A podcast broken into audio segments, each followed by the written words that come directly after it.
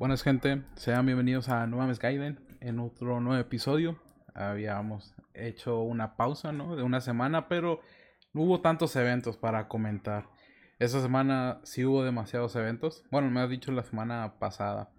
Muchos eventos, una que otra polémica o bastantes en un solo evento. Y también vamos a una recapitulación de una de las empresas más jóvenes en esta nueva era de Puroresu. Sumado a que también vamos a una review del evento top de una de las mayores empresas japonesas en el año, que es DDT. Pero para esto no me encuentro solo. Otro invitado en este podcast. Vamos bien con esa racha de puros invitados buenos. Y pues uno de los de los más grandes que está haciendo podcast aquí. Yo creo que de los más experimentados en cuestión de podcast para el Puro eh, la voz de Alfa Puro eh, Charlie, ¿cómo estás? Hola, encantado de estar aquí, un placer que me hayas invitado. Y bueno, lleva un tiempo paradillo, un poco alejado del wrestling, pero bueno, me has convencido aquí para venir a hablar de Great, que en verdad está en un momento tremendo. Hablar del, no sé si, del evento o más de la polémica, porque hay mucho que hablar también de IW. Y bueno, también DDT, que dejó un show eh, con ese Peter Pan muy, muy destacado. Y un placer estar aquí. Gracias por invitarme. No, no, es un placer, honor para mí tenerte aquí. Y pues vamos a arrancar de una vez con, como dijo Charlie, la polémica o el evento. Que no sabemos si a partir de ahora va a ser canon o no pero AEW nos presentaba All Out 2022.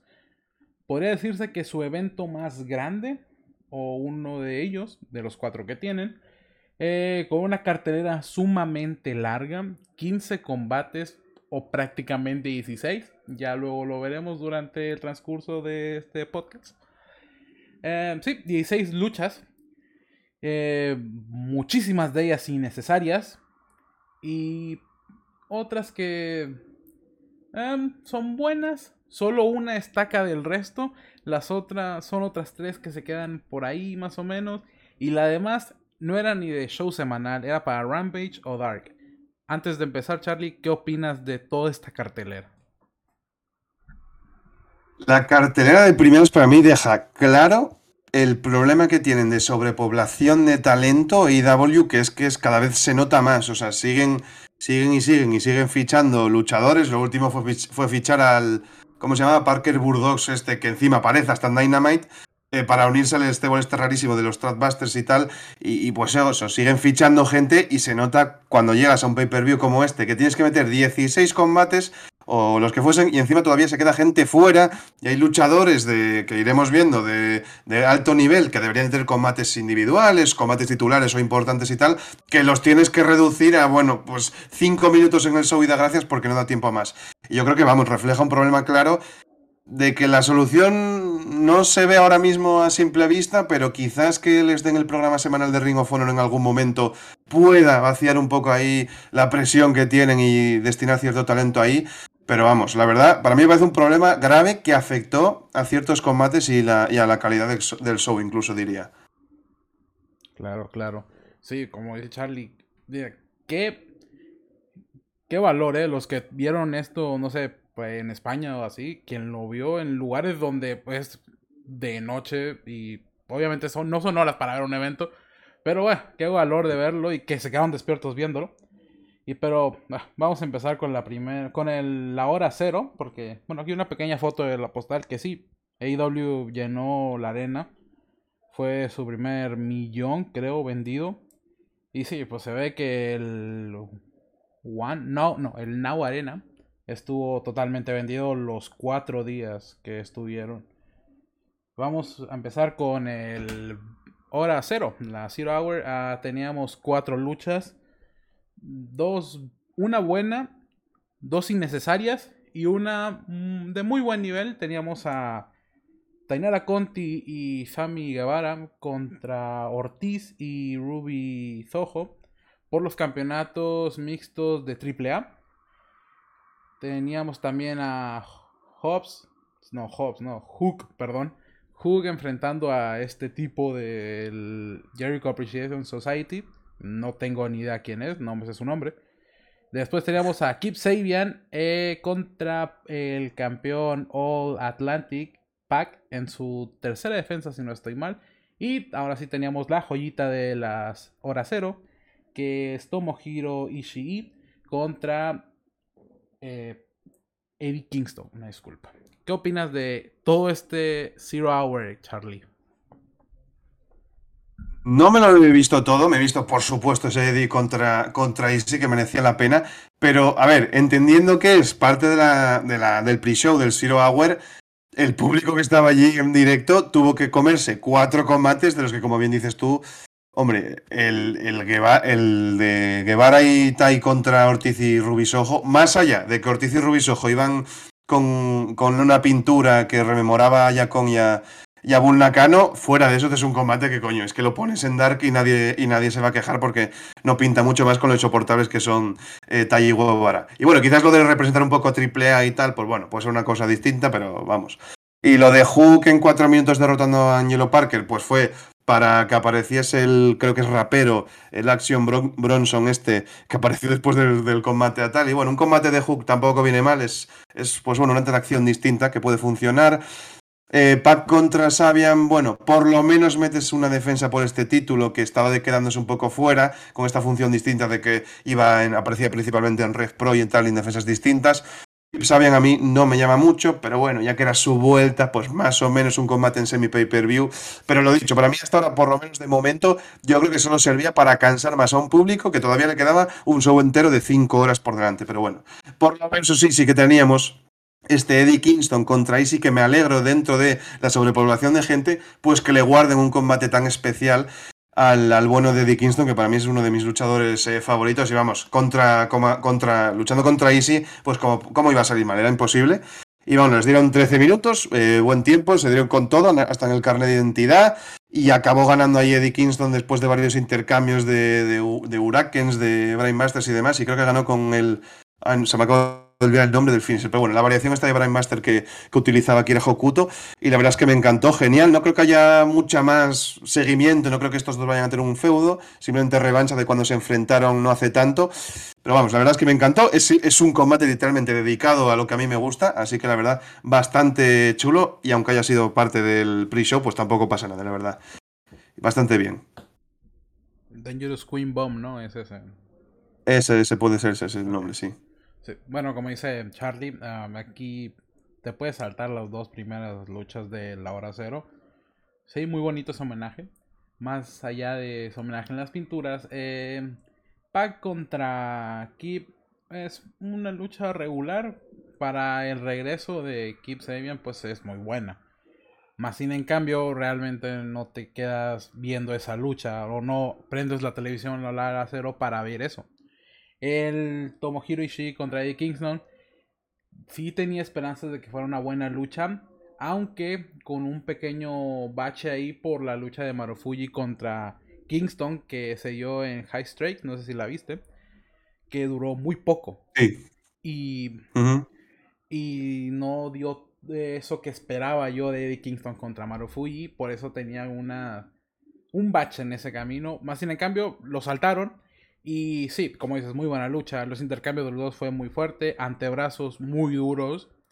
Eh, yo creo que una de las luchas más fuertes del fin de semana, ya que habíamos tenido otra en WWE. Pero aquí esta lucha cumplió su función de encender a un público que estaba dormido. Yo creo que esa es la forma de decirlo. Em, de ahí en más, no creo que se salve otra cosa. Como dices, ese finisher está hermoso. Que alguien lo replique eh, está bien, no les queda a todos bien, pero a ellos les quedó muy, muy bueno. Así es que, sí, esto fue la hora cero. Ahora sí, vámonos a la main card. Nos queda demasiado por la main card. Eh, teníamos a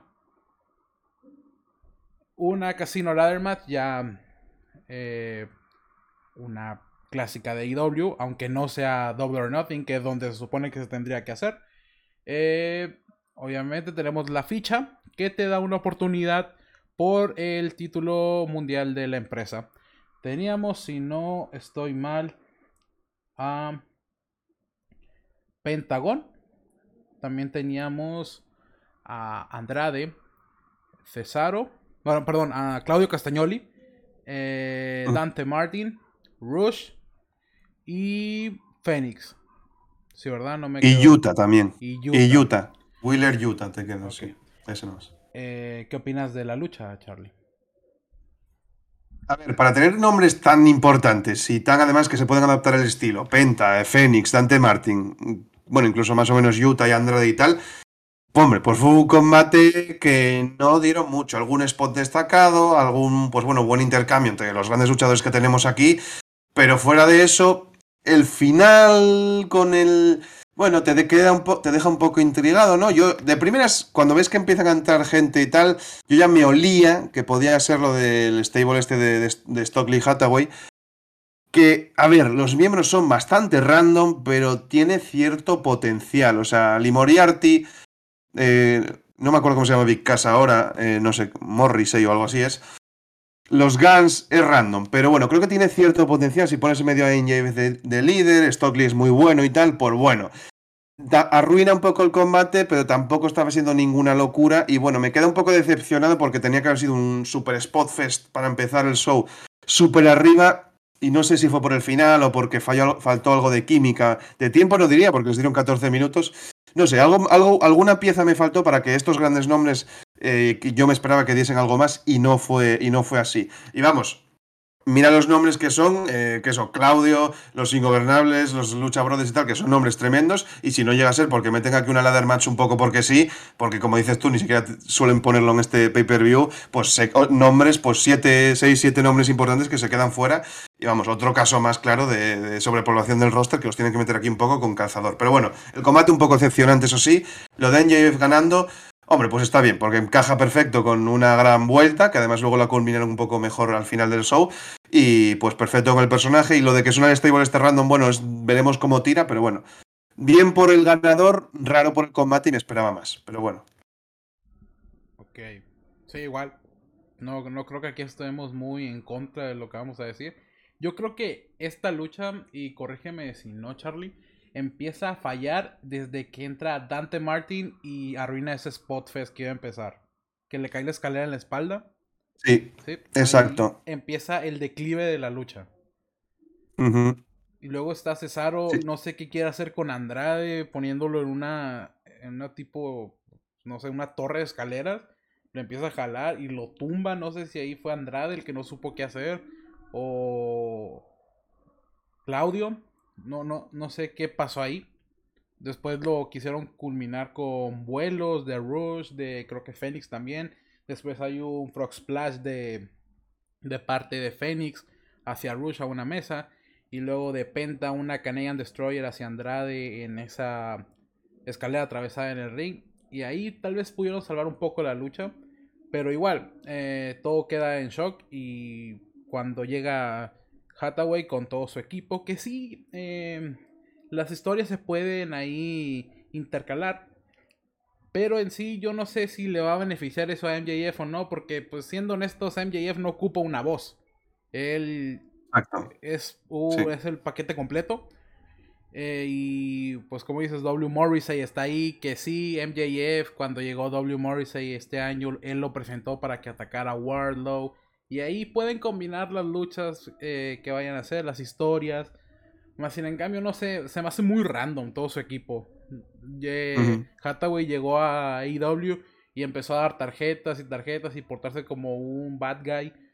Pero pues eh, no es algo que me llame a mí mucho la atención. Más allá de, obviamente, el, el Joker, que ya sabemos que ahorita vamos a seguir hablando. Eh, que lo gana, le dan a él la, la ficha y que por cierto entra con la canción de los Rolling Stones, creo, que sale en el Joker. Y pues ya desde la caminata y todo eso que se iba yendo del ring, eh, pues ahí ya sabíamos quién era realmente. No, tal vez a principios no, no detectabas muy bien, pero después de que hace también ese amague de quitarse la máscara y no lo hace, pues ya nos daba más pistas. Se veía venir, sí. Esta lucha, ahí está. Había varios talentos y no los podías dejar fuera. Vamos con la que sigue. Que contaba con el final del torneo por los campeonatos de tríos. teníamos a The Elite conformado por Kenny Omega, Matt y Nick Jackson, los Young Bucks, y a Dark Order donde teníamos a John Silver, eh, Hangman Adam Page y si no estoy mal también teníamos a Alex Reynolds. ¿Qué opinas de este final del torneo? Y si viste el torneo de entero o no? Eh, mm, no, no, o sea, a ver, sí lo seguí un poco, pero los Dynamite no me los veo enteros, entonces no, diría que no. pero creo, a nivel general, creo que lo buquearon para lo que había bastante bien, porque estaba como muy desequilibrado una parte y otra, ¿no? plan, los Ingobernables Elite, eh, los Lucha Bros y tal por un lado, y luego la otra, pues Dark Order y demás, que tampoco. Bueno, y los Trashbusters, estos Trashbusters, o como cojones se llamasen, que no llamaba tanto, pero solo por la jugadita de que Omega, o sea, perdón, que Page rechace a The Elite para luego, aunque se vea medio obligado, hacer equipo con Dark Order para llegar a la final, yo creo que, bueno, la idea no fue mala y la ejecutaron bastante bien. Una pena que a posteriori, bueno, ya lo hablaremos, pero a posteriori igual se manchó un poquillo. Este, este, eh, o sea, este primer título, ¿no? Para The Elite. Pero vamos, el combate fue tremendo, o sea, a nivel de acción, de spots, de locura, de todo, y luego ya solo por poder volver a ver a Page y Omega en un mismo ring, ¿no? Con toda la historia que tienen detrás, con los backs también incluso, la verdad es que es genial.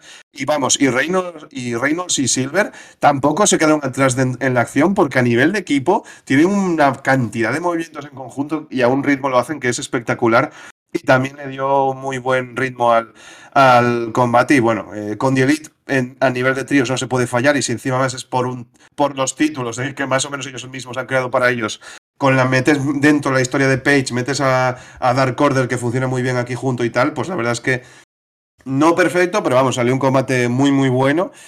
Que, bueno, lamentablemente igual eh, no se le ha recordado este reinado para nada, pero bueno, la verdad que sí, un muy buen combate para presentar ya definitivamente los títulos de, de tríos.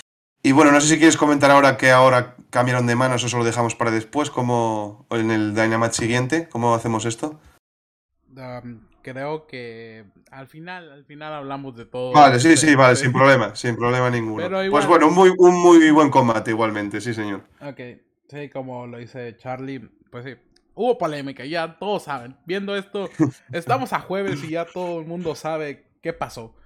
Eh, sí, la lucha no decepcionó en lo más mínimo. Ya tenemos expediente de Hangman Page en tríos con Dark Order. Igual, The Elite, pues es prácticamente The Elite Tríos, es algo que nunca, nunca va a fallar. Eh, Spotfeds, cerdo, cerdo como debe ser. Muy bien ejecutado. Recalco mucho eh, ese face to face de Omega y Hangman que hace que ni siquiera se tocaron nada, solo juntaron las frentes y el público de Chicago se paró de sus asientos hizo una bulla tremenda. El pop fue increíble. Igual cuando eh, John Silver iba a caer en el One Wing Angel y lo revierte, eso estuvo muy tremendo. Después la secuencia que están viendo ahorita en pantalla, que es eh, haciendo, no sé cómo se llama ese movimiento de Kenny, pero el de los Bucks, esa quebradora hacia Alex Reynolds, no, hacia Hangman, perdón. También es un movimiento que nunca falta en el arsenal de The Elite. Y en cuanto al torneo, sí se dividió muy bien. Igual estaban construyendo la rivalidad de Kenny y Will Osprey. Que no sé qué va a pasar ahora. Eso ya lo veremos después. Pero creo que sí, como lo dice Charlie, de un lado estaba muy desnivelado y del otro era como para luchas muy relevantes, inclusive para esa semana o para ese mes. Mm, y poco más. Creo que deja muy bien esta lucha para ser los primeros campeones de parejas, pero después de lo que pasa, es todo el resultado es agridulce. Ya, ya no dices, ah, ya no sirve para nada esta lucha. Igual eh, fue buena, fue de las mejores de la noche. No tenía mucha competencia tampoco, pero bueno, vamos a lo que sigue. Eh, a ver a, lo, a The Elite campeón por unas horas. O bueno, no sé cuándo es oficialmente su caída, pero por unas horas fueron campeones. Eh, ah, teníamos ahora sí lo que vamos a llamar el relleno, Charlie, que son todas estas luchas que no sabemos cómo llegaron aquí, pero están, o que fueron en sí decepciones. pueden ver en la esquina izquierda a la hija de Dax Harwood haciéndole el pin a cómo se llama este representante. Ahora sí. Denme un minuto. A Sonjay Dutt. Porque sí, fue lucha. Eh, tocaron la campana. Así es que eso se va a contar como lucha. Así que Charlie, te pregunto de estas seis luchas que no deberían de estar aquí, ¿qué opinas o cuál puedes sacar de ahí que dices, ah, esta es interesante, esta no? A ver, eh, eh, mm, Te las puedo decir. el problema de aquí, eh, digo los combates o los dices tú, como quieras, sí. Uh, bueno, teníamos el TBS Championship de Jade Cargill con su racha de 32-0, creo que va, contra Athena. Teníamos el 3 contra 3 entre Sting, Miro y Darby Allen contra House of Black, eh, Malakai Black, Buddy Matthews y Brody King. Teníamos a Jack Perry, Jack Perry, ya no Jungle Boy, Jack Perry contra eh, Christian Cage. Y también teníamos Powerhouse contra Ricky Starks. Y también la lucha 3 contra 3 de FTR y Warlow contra los Motor City Machine Gun y Jay Lethal. A ver, yo creo que aquí se ve claramente el problema que comentaba antes de la sobrepoblación de roster, que, que, hay, que hay talento o que para mí merecía más, ya sea por nivel talento, o sea, por, por, talento, por historia, por importancia que iban llevando. Para mí, por ejemplo, o el Hobbs contra Starks debería de ser un combate que quien saliese de aquí ganando en un pay-per-view, que es importante, se estableciese, no sé si como siguiente retador, pero como una de las figuras de futuro y debería ser una storyline importante. ¿Y qué pasa en el pay-per-view? Pues que les dan cinco minutos y son casi lo menos importante de lo que hay en el pay-per-view. El Jade contra, y es una pena porque merecía mucho más, como decía, el Jade contra, contra Atina, uh, o Acena, o como se pronuncie. Eh, a ver, yo entiendo que el combate tenga que ser 4 minutos porque Jade está verde y tiene algo de historia, pero este es un combate que podía haber sido, pues bueno, pues en un, en un Rampage, en un Dynamite, y no quitabas, aunque sea solo sean 4 minutos, pues no quitabas tiempo de ahí. Eh, luego pasamos al 3 contra 3, el de FTR y Warlow contra Jay Lethal, los Motor City Machine Guns. Aquí es una pena absoluta que tengas eh, nombres como los Motor City Machine que te los traes especialmente para esto, lo cual es un upgrade tremendo sobre eh, Sadnam y, Dat. Pero claro, te los traes aquí para un combate. Eh, FTR pasa lo mismo. FTR deberían de estar defendiendo sus títulos. Mira, contra los Machine Guns hubiese sido la hostia. Warlow, que sí que puedes darle un squash por falta de tiempo, pues yo lo hubiese puesto a dar un squash contra Lethal y te lo quitas adelante. Pero claro, si les das 16 minutos cuando le das 5 a Stars o, a otros, pues igual si les das 8, 7 y les das 10 a, a estos, pues los combinas pues un todo un poquillo mejor. Eh, luego, el combate femenino por título femenino entraba en este grupo, ¿no? En este bloque, si no me equivoco. ¿O no? Bueno, el de TBS, el femenino no, ese se salva un Ah, poco. no, el femenino lo damos luego, vale, vale, sí, sin problema. Eh, el Cage contra, a- eh, contra Jack Perry, como se llama ahora. A ver, tampoco voy a decir que oh, me esperaba una locura de combate ni nada así, pero bueno, era una storyline que más o menos me interesaba y vale, es verdad que está lo del Tangel de Luchasaurus, que es ciertamente importante, pero hombre, igual lo podían haber llevado de otra manera. Es claro, esto es un problema de literalmente de falta de tiempo, pues inventaron esto que encajaba bien y bueno, no es lo peor, pero vamos, yo creo que si, esto lo estructuras mejor y no tienes tanta sobrepoblación, pues podrían haber dado un combate bueno en el que Jack Perry se estableciese como más estrella de futuro, al igual que decía con Hobbs y Starks antes. Y luego, pues bueno, el del House of Black contra Miro, Alin y Sting. eh, tampoco puedo decir mucho. Es una storyline que llevan alargando un poquito así mucho con lo de Miro, con House of Black, que ya no sé desde. Creo que viene desde el pay-per-view anterior incluso. Y bueno, Alin y Sting pues son una cierta atracción, sobre todo Sting, de House of Black mola, pero tampoco es un combate que me aporte nada aquí, podría haber sido un Dynamite y te quitas de delante 10, 15 minutos, contra las 15 o más, que podías haber usado en aprovecharlo mejor. Y la verdad es que, bueno, son todos combates que no son terribles ninguno específicamente, hombre, se podrían haber llevado mucho mejor, pero vamos, los pones en el Dynamite anterior así un poco especial o, mira, incluso son los combates de la, ¿cómo se llama? La, la Zero Hour Y queda bien, y queda un, show con 10 combates aproximadamente, le das todo todos el tiempo que merecen y todo el mundo queda bien. Pero bueno, problemas de sobrepoblación de roster que, que es lo que pasa, vamos. Todo bastante saltable, la verdad. Sí, claro. Em, igual, también las posiciones en las que pusieron cada lucha, por ejemplo, a Latina lo pones después de del 3 contra 3, obviamente la gente se va a ir de ahí, se va a ir a comprar algo, va a ir al baño si lo están viendo desde su casa. Obviamente está en una muy mala posición. También, ok, Jade no es la mejor y todo eso, impone. Y su racha, digamos que está siendo una buena storyline. Pero Atena estaba llevando el combate como ella podía. O sea, la lucha yo creo que ha sido de las mejores que ha tenido Jade. Y aún así la cortaron muy rápido. Con Jack Perry y Christian, no sé qué sirvió que construyeran tanto esa, rivalidad. Esa story, storyline fue muy buena. Y aún así, al final dicen que esta lucha se queda corta por una lesión de Christian. ¿Cuándo supieron de la lesión? ¿El mismo día de la lucha? No creo, la verdad. Sino para qué estaban hypeando y hypeando tanto la lucha. No lo hubieran hecho. Lo de la hija de Sonjay Dog es una, es una estupidez mía, eh, no me hagan caso, pero sonó la campana. es verdad. Después teníamos el FTR contra. y Warlow contra los Motor City Machine Guns y Jay Little. Ok, ya se dieron cuenta que el stable de Jay Lethal no sirve para nada. No van a poner ahí a Sonjay Dog, o tal vez sí, pero pues yo creo que no le gustó a alguien cómo lucha él. Y después a Handman, o es, no, ¿cómo se llama el tipo grande? Sandman. Sandman Singh. Ese tipo. Me cuesta un poco decir el nombre, la verdad. Eh, el, grandote que tienen ahí, eh, ese tipo tampoco, obviamente, es un gigante. Él hace cosas de gigante, da un golpe en la cabeza y te tumba. E, entre todos los gigantes que hay hoy en la industria, él es creo que uno de los más sobresalientes, porque sí tiene pues un arsenal aceptable para su estatura o para su complexión. Pero obviamente, si lo vas a poner con FTR y con Warlow, no te va a dar una lucha buena. Qué bueno que trajeron uh los Motor City Machine Guns. Pero igual, das una lucha que es muy.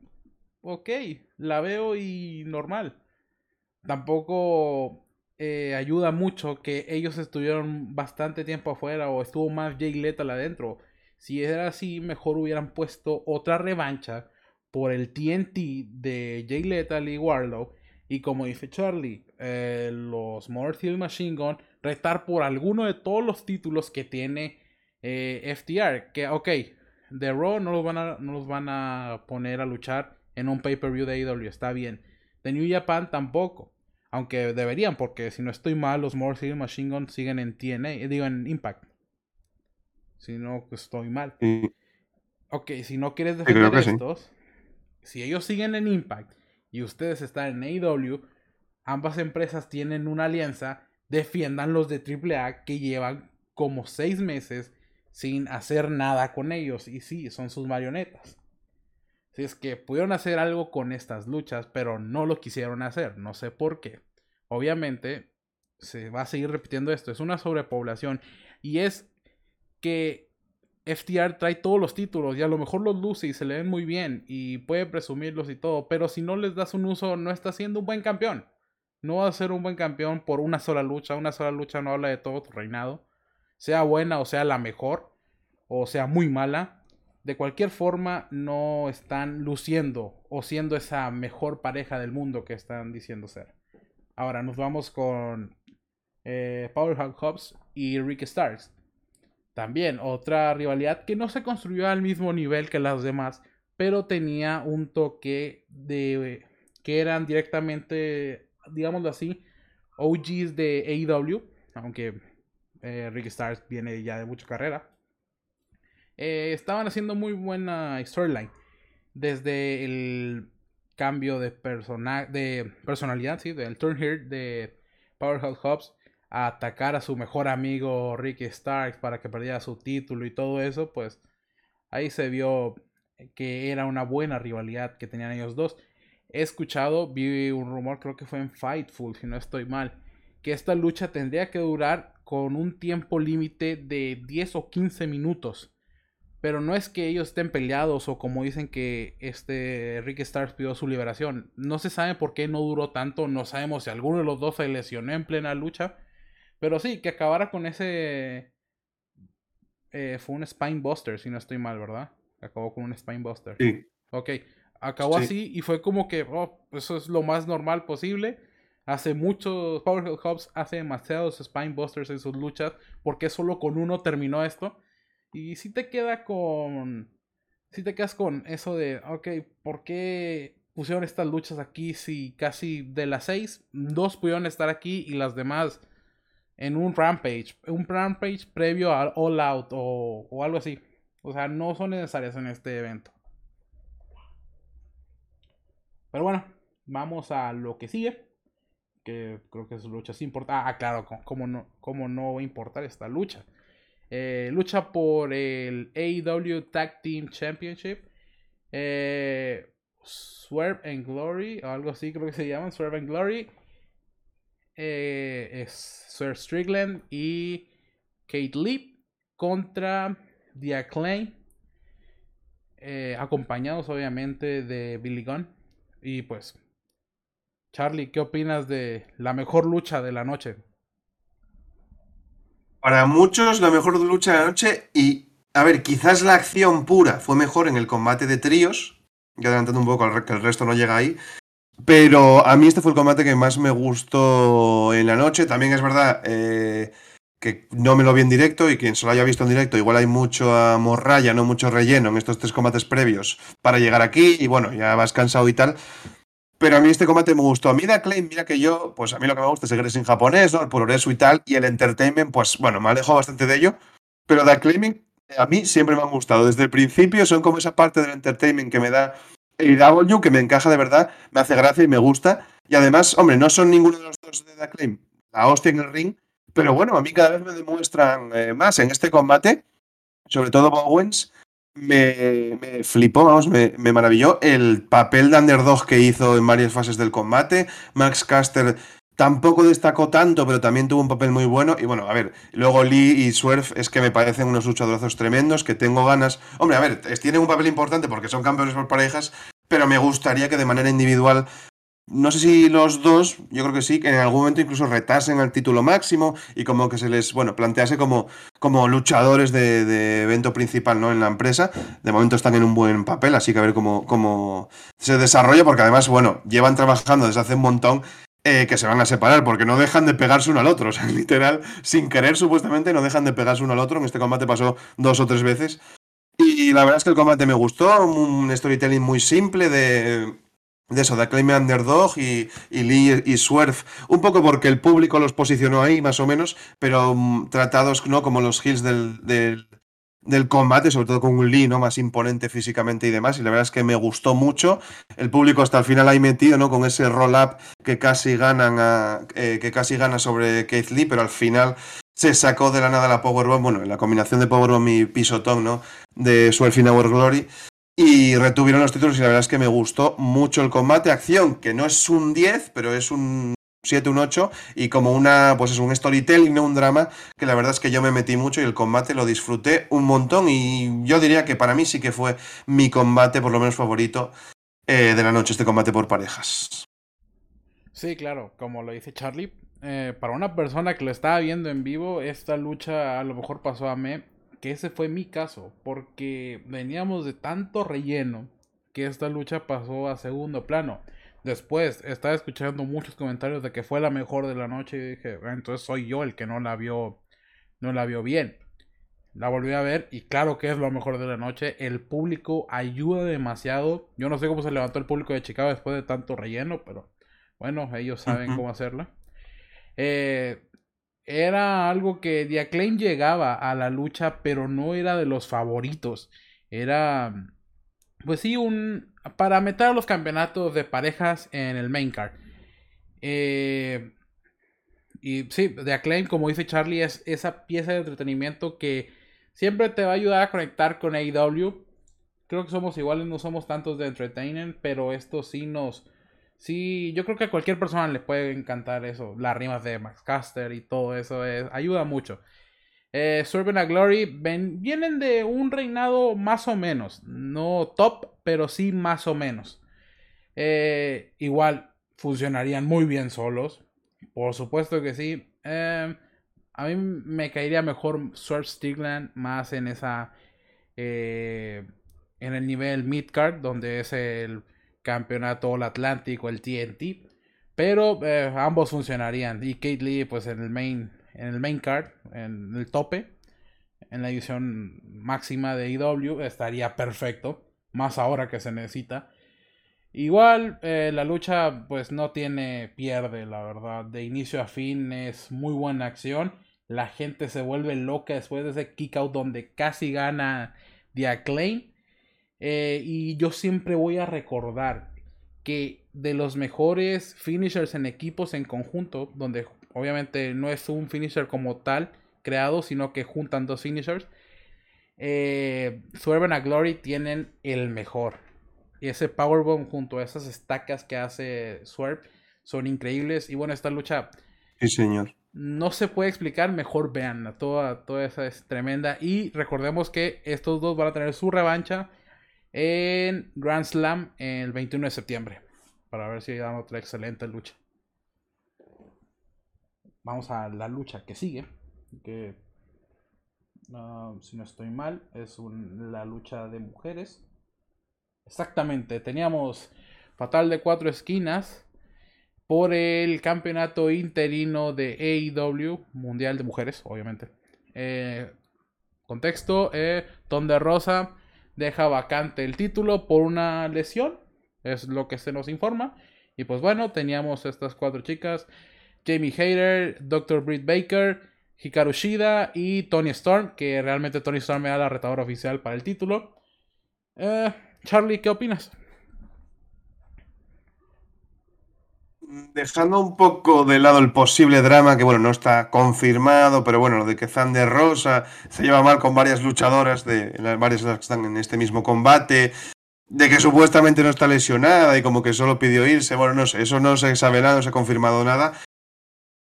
Eh, a ver, para el nivel en el que está la división femenina, que no es tanto el nivel in sea malo, que tampoco es que sea buenísimo, pero no es malo, eh, simplemente es la falta de importancia y principalmente la falta de tiempo, de importancia que le está dando pues eh, la directiva de IW. Este combate, pues bueno, estuvo bastante bien, eh, interactúan varias luchadores, varias luchadoras interesantes, Sida, Storm, Hater, ya luego también está ahí Britt Baker aparte, que bueno. pero bueno, por ejemplo, la tensión entre Hater y Baker, que se llega un poco a narrar ahí en esos últimos momentos en el que Baker eh, piensa en atacar a la propia hater y demás, y parece que luego tiene un poco de tensión y tal. Es interesante. Una pena que Sida estuvo bastante parte del combate fuera. No sé si le pasaría algo, simplemente era lo que querían contar. Y bueno, Tony Storm como más o menos la protagonista, llevándose la victoria y tal, es más o bueno, es bonito, es un buen momento. A mí Tony Storm no me vuelve loco como luchadora, pero creo que es creo que puede ser una pieza importante en esta división. Si hubiese llegado antes, creo que lo hubiese sido eh, si hubiese llegado antes a la empresa, vamos, hubiese sido eh, algo, algo más, funciona, sin más. No es malo, no hay ninguna gran cagada, no es una de estos fallos, defensas fallonas de Baker o, o, incluso de Rosa, lamentablemente. Mira que amigo Rosa me gustaba bastante, pero no ha tenido un reinado de lo mejor.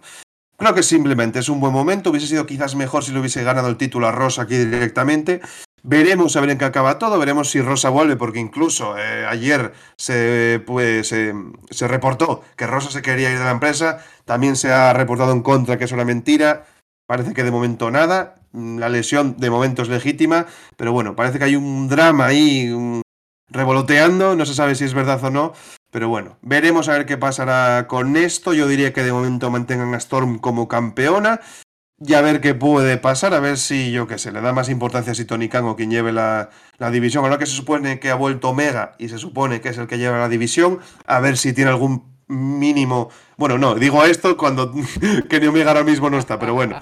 A ver si de repente, a ver si de repente, eh, pues puede haber algún tipo de plan maestro para simplemente buquear a la división femenina mejor. Porque el talento no es máximo nivel mundial, pero hay talento suficiente para hacer algo más de lo que hacen, eso seguro. Y el combate, sin más, cumplidor, podía haber sido mejor, también podía haber sido peor. Así que bueno, nos quedamos como estábamos. Exacto, a ver si Omega de su casa va a buquear a la, a la división. Digo que no, no creo.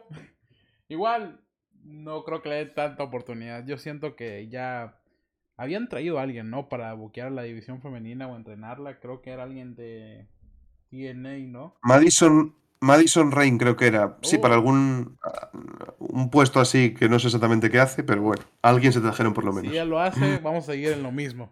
Madison Rain les va a enseñar a, Les va a enseñar a posar muy bien a los luchadores, es lo único. Pero bueno, sí, la lucha eh, era lo que esperábamos. Si, si Jamie Hayter y Shida estaban en el ring, la lucha era muy buena. Pero teníamos a Britt Baker y a, perdón, a Tony Storm que, bueno, Tony Storm ya no sé qué le pasa. Digo, no era lo mejor. En WWE sí era lo mejor porque era una tuerta en tierra de ciegos. vamos a ser honestos. Eh, muchos recalcan su paso por eh, Stardom, por Japón, pero pues tampoco fue la gran cosa. Digo, aquí... No, no lo fue, no lo fue. La top gaijin que siempre ha estado ahí es Jamie Hater. Para mí es la de las mejores gaijins de los últimos tiempos que ha pasado por Japón. Y obviamente aquí lo hizo saber. Con Shida se llevó muy bien. Cuando interactuaba con Storm, ah, ahí sus altas y bajas aunque ellos ya han estado creo que en luchas juntas, si no estoy mal. Y Britt Baker, pues ella tiene salud, literalmente. Ella tiene salud. Eh, y pues fue un estorbo nada más en la lucha. Eh, te das cuenta que los spots, los mejores spots, siempre tiene que estar involucrada Oshida o Hater, porque si no, no salen bien. Y hasta ahí, no se puede hablar más de la lucha. Se sabía quién iba a ganar esta lucha, aunque la gente estaba apoyando demasiado a Jamie Hater que no nos va a molestar y posiblemente Hater va a ser quien le quite el título o a Storm o va a ser quien acabe con la racha de Jade Cargill, alguna de las dos. Debería. Exacto. Es una facilidad que si a Jamie Hater la dejan, te va a dar una buena lucha. No te va a dar una lucha cinco estrellas de una. Si tiene una gran rival, tal vez sí. Pero pues de Jade Cargill, si es que lo hacen con ella, pues a lo mejor le da la mejor lucha a Jade Cargill, pero bueno, en más, felicidades a Tony Storm. Ojalá y de un buen reinado con ese título, aunque ayer vimos su primera lucha de eliminación y XD. Eh, vamos a seguir con esto para no frenarnos tanto en la escena femenina de AEW porque pues ya Tony Khan lo dijo, me da más un main event que 100 Punk que en la misma división femenina o de Rosa. Él mismo lo ha dicho. Vamos con la lucha que sigue. fue una de mis decepciones de esta noche. American Dragon, Brian Danielson contra el Corazón de León, Chris Jericho, Charlie. Mm, combate, la verdad. Ahora ya sabía que Jericho no está para sacar pues el combatazo que te esperas de Brian Danielson en, un pay-per-view, ¿no? En la actualidad, que Jericho no está para ese nivel. Pero bueno, por ciertos momentos sí que te dejas llevar, hay buenos, alguna buena secuencia, pero al final Jericho pues siempre tira un poco más al, al entertainment, ¿no? Al pose, al, pues eso, al trabajar al público, a ser un poco más heel y, y demás. Y bueno, más allá de que haya alguna buena secuencia, que por supuesto Brian es Brian, que es pues probablemente el mejor del mundo, eh, y no es mal combate, no llega al nivel que te esperas, pues eso, de un combate individual de pay-per-view de Danielson en 2022. Eh, el final así es sucio, creo que fue con golpe bajo, ¿no? Y luego saca el... ¿Cómo llama? no me acuerdo cómo llama el, al codazo este, el Paymaker, no me acuerdo. Eso, el Judas Effect, eso. Bueno, eh, gana limpio, o sea, a ver, no pasa nada porque Brian puede perder y sigue teniendo el mismo estatus, pero tampoco hace falta que Jericho gane combates individuales de pay-per-view en 2022. O sea, puede poner over a, otras eh, personas y bueno, tienes ahí en el medio la storyline, que es lo que más interesante que me parece esto, la verdad, de eh, Daniel García, con que es Sports Entertainment, no es luchador o tal, que tiene toda la pinta, que acabará uniéndose al, al Blackpool Combat Club en algún momento que otro. Eh, que es eso, que esa parte es interesante. Espero que por lo menos cuando toque eh, Jericho ponga obra a Daniel García, que es creo lo más importante. Ya lo ha hecho, Brian ya lo ha hecho, ya ha cumplido su parte. El combate, la verdad, pues sí, decepciona. Algún buen momento, alguna buena secuencia por el medio. Quizás un poquito largo para lo que acabó siendo. O sea, podía rascar tres, dos, tres minutillos menos y se los das en otro, cualquiera de los otros combates que lo necesitaba más, pero bueno, sin más, una de las decepciones, ¿no? Que esperas que, bueno, ya llega Brian, va a subir el nivel para la última, eh, para la parte final, y bueno, lamentablemente no fue así, pero bueno, al final es Jericho en 2022 que tampoco te va a hacer milagros. Por mucho que Brian sea su rival. Exacto, y veamos que eh, Brian tuvo una mejor lucha con, eh, ¿cómo se llama? Jake Hager el miércoles, un miércoles antes. Eso pues habla pues mucho de no sé si no creo que Chris Jericho iba con esa intención, obviamente. Digo, hay momentos donde se levanta la lucha, pero no a, o sea, no estamos viendo, estamos viendo a Corazón de León, pero no al Corazón de León que estuvo en el consejo. Estamos de acuerdo. Estamos viendo al Corazón de León dentro de Chris Jericho en 2022. Y sí, hay una reversal que me gusta mucho, que creo que Danielson iba a ser unas pinzas en el tope del esquinero y eh, Jericho lo revierte a las murallas, no sé si lo recuerdas. Sí, sí. Ah, bueno, ese es el, es el top de la lucha. De ahí en más, no, es que fuera de la rivalidad que tienen por a ver quién se queda con... Eh, la custodia. Sí, con la custodia de García, no hay nada más que pueda salvar de la lucha. Porque en sí ya la rivalidad de Sports Entertainer contra Pro Wrestling la metieron directamente a quién se queda con García. Ya, ya no es otra cosa. Y pues bueno, Brian hizo lo que pudo hacer. Eh, Jericho pues ya debe de pensar en ser quien esté detrás de los luchadores y no ser quien luche. Ya, ya dio todo lo que nos pudo haber dado y fue lo mejor. Y creo que es mejor quedar como un top a quedar en una carrera que eh, vaya bajando y bajando. Porque hasta en esta lucha, a mí me dio mucho miedo cuando hizo los Lion Souls. O sea, dije, aquí puede, aquí puede ocurrir un Hayabusa y no quiero que pase. Eh, no, no, no, no. Eh, no, o sea, ya Jericho ya no puede hacer ese tipo de luchas. es simple y sencillamente eso. Fue bueno mientras duró y qué gran trabajo ha hecho en AEW pero hasta aquí debería dejar su carrera. Danielson, pues que siga impulsando a jóvenes talentos, pero no a Jericho. Que siga con el camino de García y yo sé que García junto a Danielson va a ser eh, posiblemente la cara de IW en unos cuantos años. Y sí, esa lucha es una decepción, nada, nada más que decir. Vamos con la siguiente lucha, el main event. Por el AEW World Champion teníamos a John Moxley y a CM Punk enfrentándose por este título. Charlie, ¿qué opinas de este Brawl?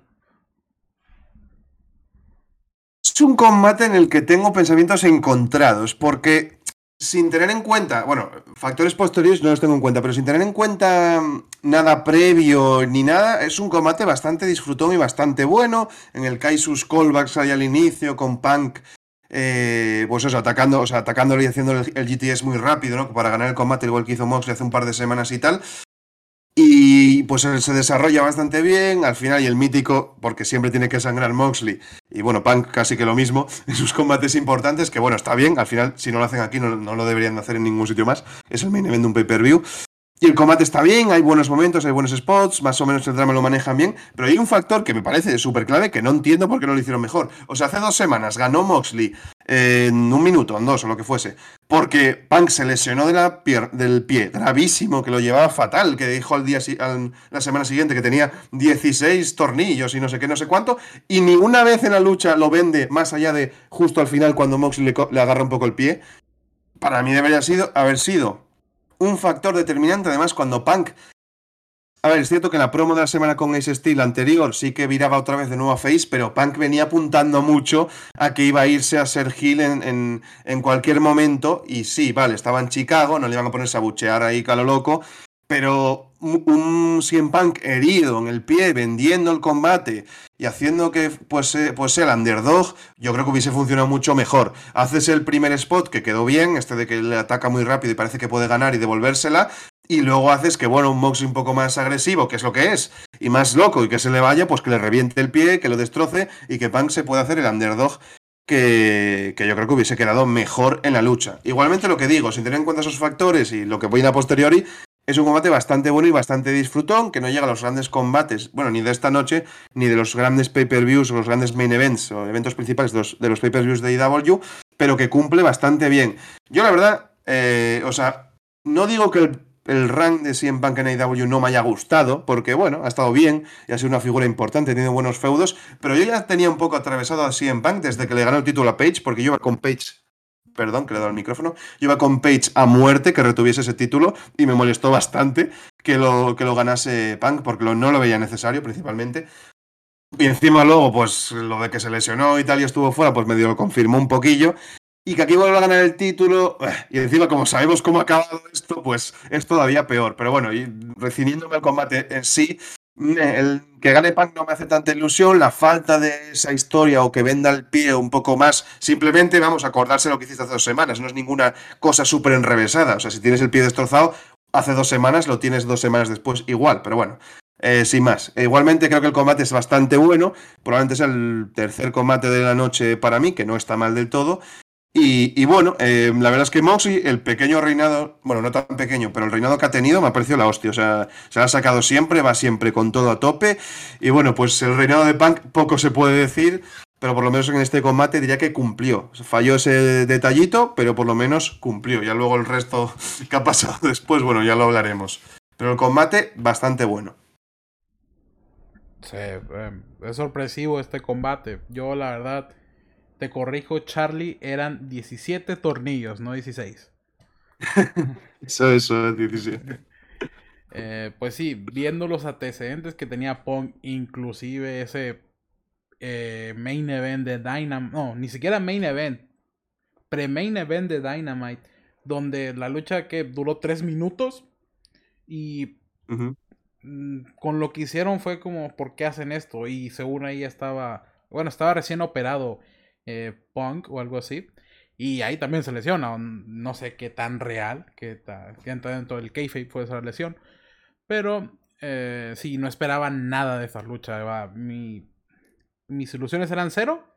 Y qué bien que fueron así. Porque eh, no es la obra maestra. Pero a lo que podía ser, no fue. El Brawl, pues ya, son dos personas que haciendo un Brawl pueden hacer algo entretenido. Eh, obviamente debe haber sangre. Aquí alguno de los dos tuvo que sangrar, si no, no era una lucha buena. Eh, cómo castiga Moxley a Punk desde el minuto uno. Cómo se burla de él, obviamente de, lo de los tornillos en la pierna. Moxley se sienta y le saca pues, los dedos del medio, así burlándose de él. Los castigos eh, fueron buenos dentro y fuera del ring. No, no es algo impresionante, pero es, a su nivel es bueno.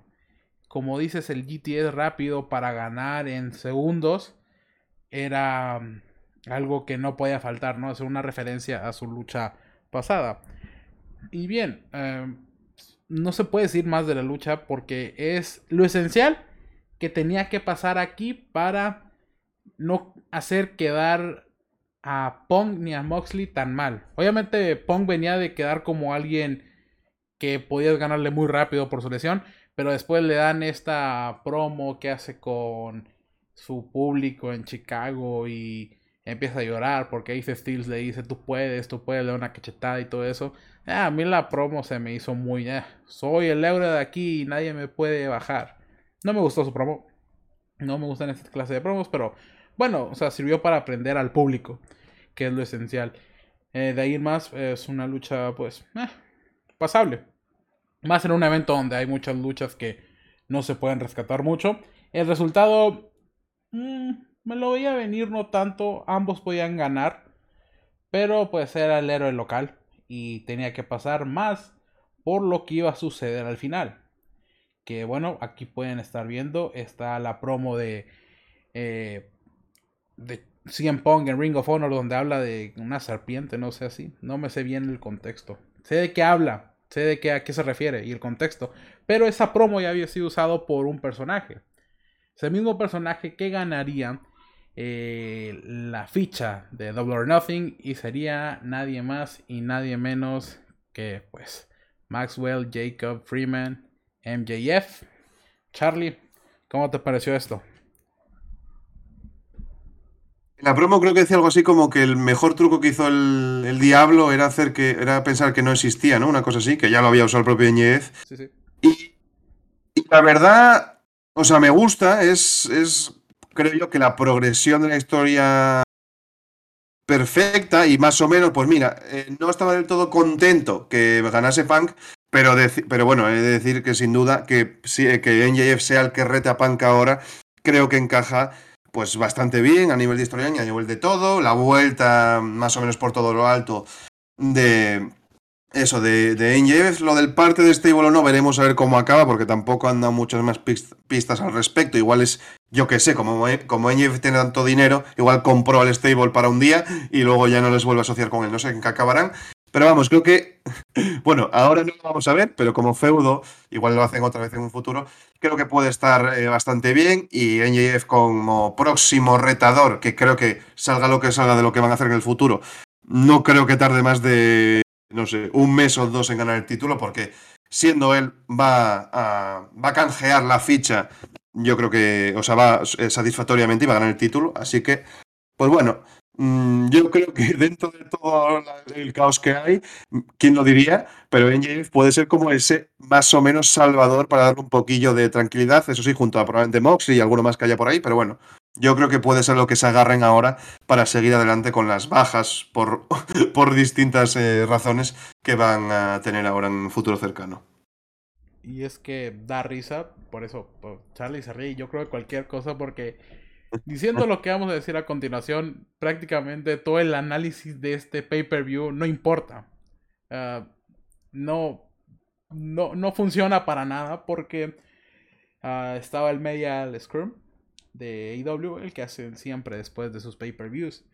Y el señor CM Punk, así acabado de luchar, él salió y dio unas declaraciones Ah, empezó hablando de Colt Cabana porque creo que se lo pregunta alguien de Fightful si no estoy mal.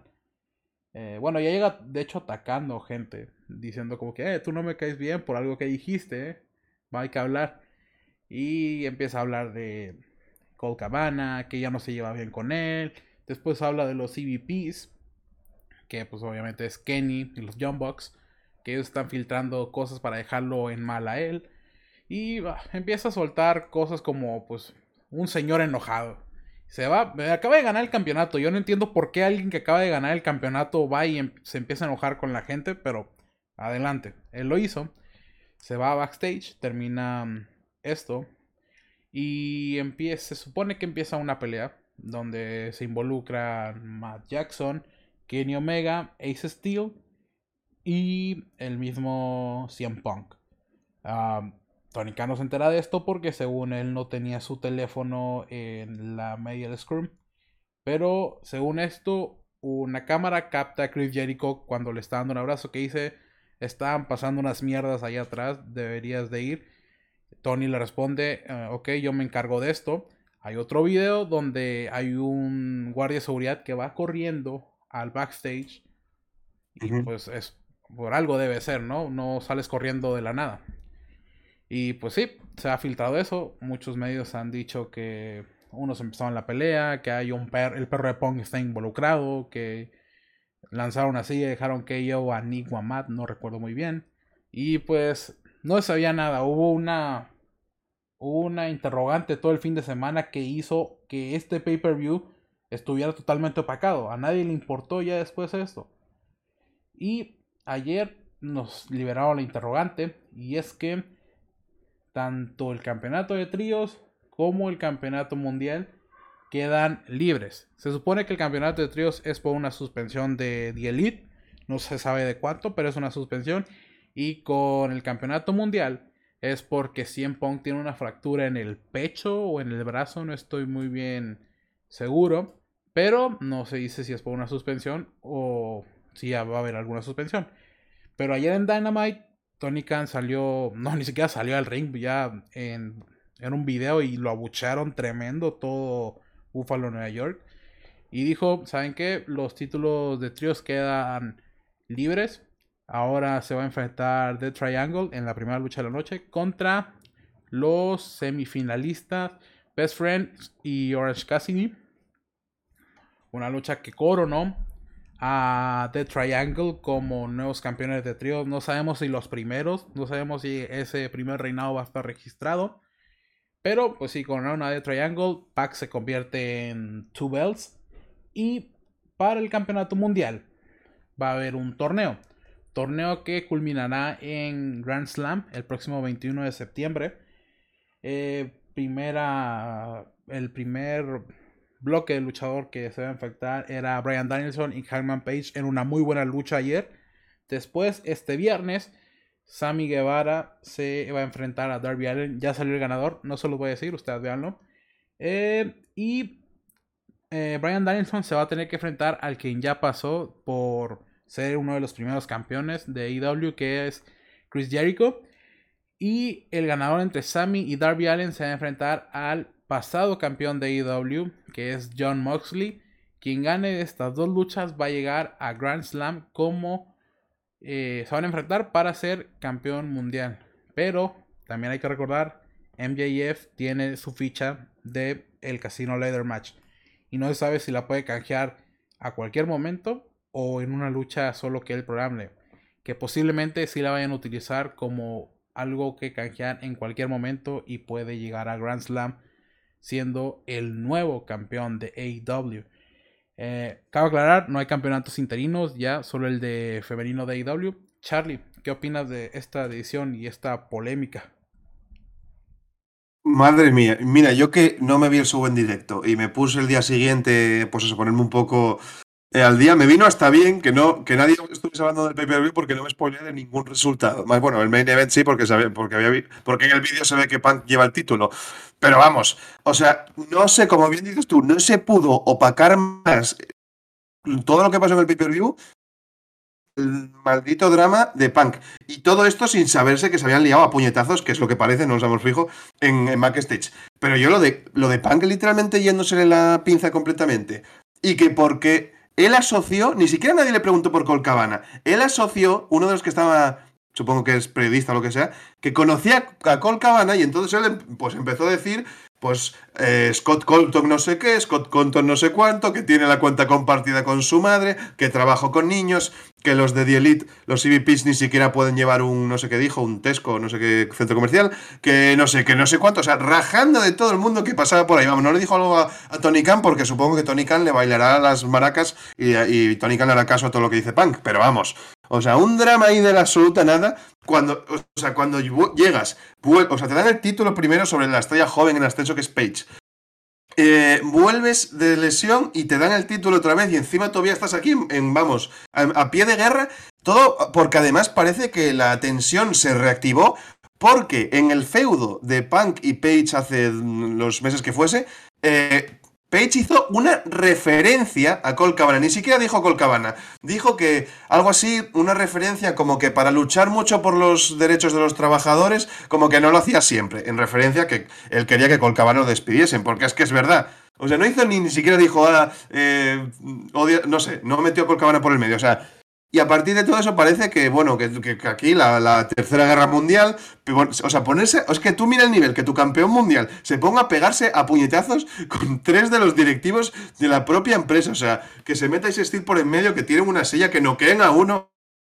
O sea, es que es, es que Vamos, o sea, a ver qué acaban aclarando, si se aclara realmente lo que es, porque bueno, estos de estos temas que nunca se sabe 100% la verdad, pero me parece una puta locura hacer esto en 2022, que es que no, esto, vamos, al, lado de esto la WWE, hombre, a ver, no, con lo de Vince McMahon, bueno, es una aliada gordísima, no es el mismo estilo, pero es una aliada gordísima, pero vamos, es que me parece una cosa que pase esto en el wrestling en 2022, es una puta locura, y sin saber el 100% de la historia, ni si es que es real o no, hombre, yo creo que Punk tiene la mayor parte de la culpa. Se contó una versión de que le echan el 100% la culpa a él en la pelea, de que en plan fueron a hablar con él de buenas, de Elite, y literal Punk se puso a pegar puñetazos, que es que si es así ya y no lo despiden, o sea, porque alguien estaría ahí viéndolo, grabándolo, habría cámaras de seguridad, o sea, alguien sabrá que es la verdad 100%, como o sea, esos 100%, y no lo despidan, vamos, tiene tela.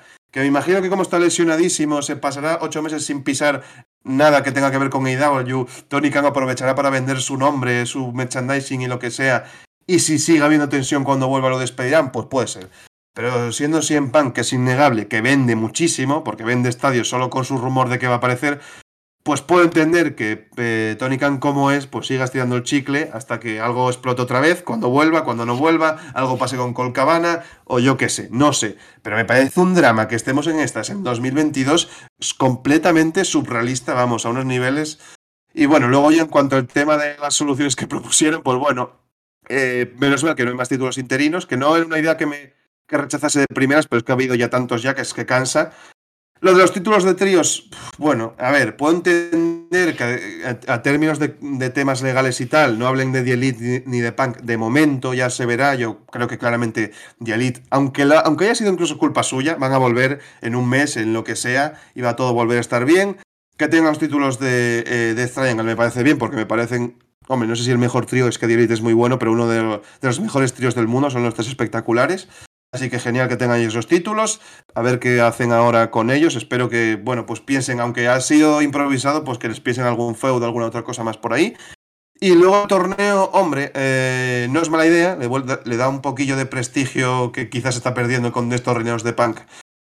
El, título, los participantes, hombre, mm, es que otra vez que metan por el medio ya se vio en este Dynamite. Otra vez Brian contra Jericho, viendo que en el pay-per-view fue bastante mediocre, eh, no me llama mucho la atención. Yo por lo menos espero que pase Brian a la final, que hagan que sea ahí Daniel, eh, que Daniel García haga ahí el, el turn face y se una Brian allá una vez y que luego para el show este en, en, Nueva York haya ya el Jericho contra Daniel García y Brian a final. Y luego por el otro lado, hombre, yo creo que debería ser Moxley por méritos propios. La final Moxley contra Bryan, quizás Moxley ganando el título, y ahí ya sí que metes lo de la baza de NJF, porque bueno, como Moxley ha tenido el título ya mm, dos veces, o, no sé cuántas, bueno, sí, dos, pues bueno, no, no desperdicias quizás el primer reinado de Bryan quitándose al instante. Entonces yo creo que se lo das a Moxley por méritos propios, que se lo quite NJF el mismo día, y bueno, pues tiras con NJF para adelante,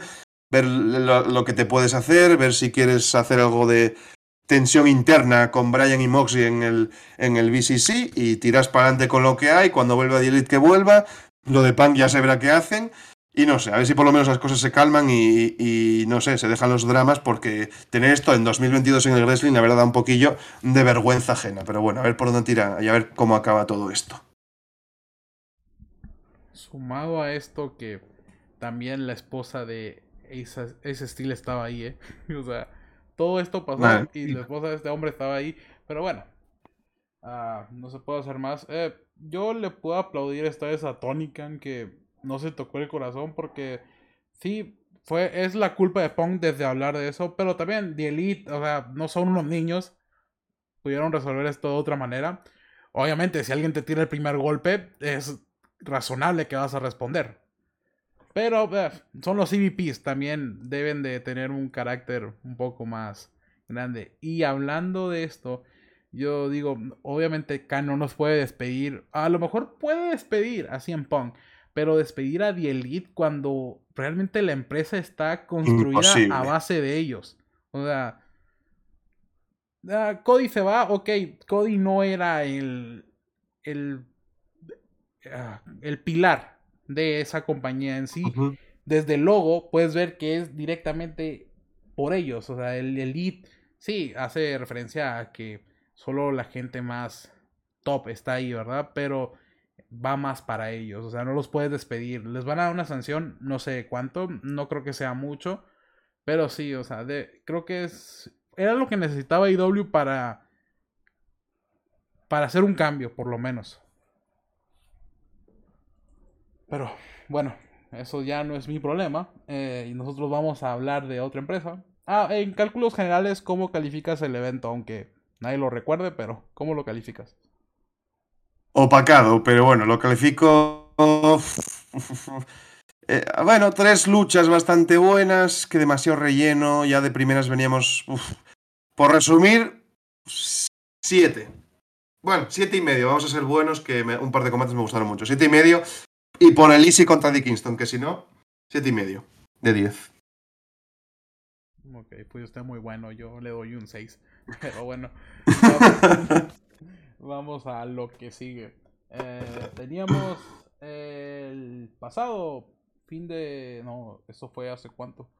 Eso fue el 21, si no estoy mal. 21 de, de agosto teníamos eh, DDT con su evento Magnum eh, Peter Pan.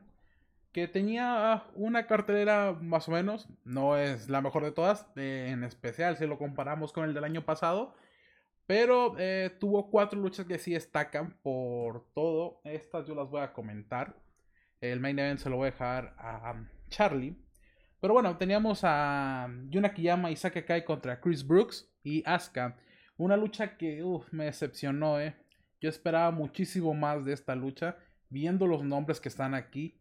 Eh, era para por lo menos ser del top o robarse la noche, quitando el main event. Podría robarse la noche.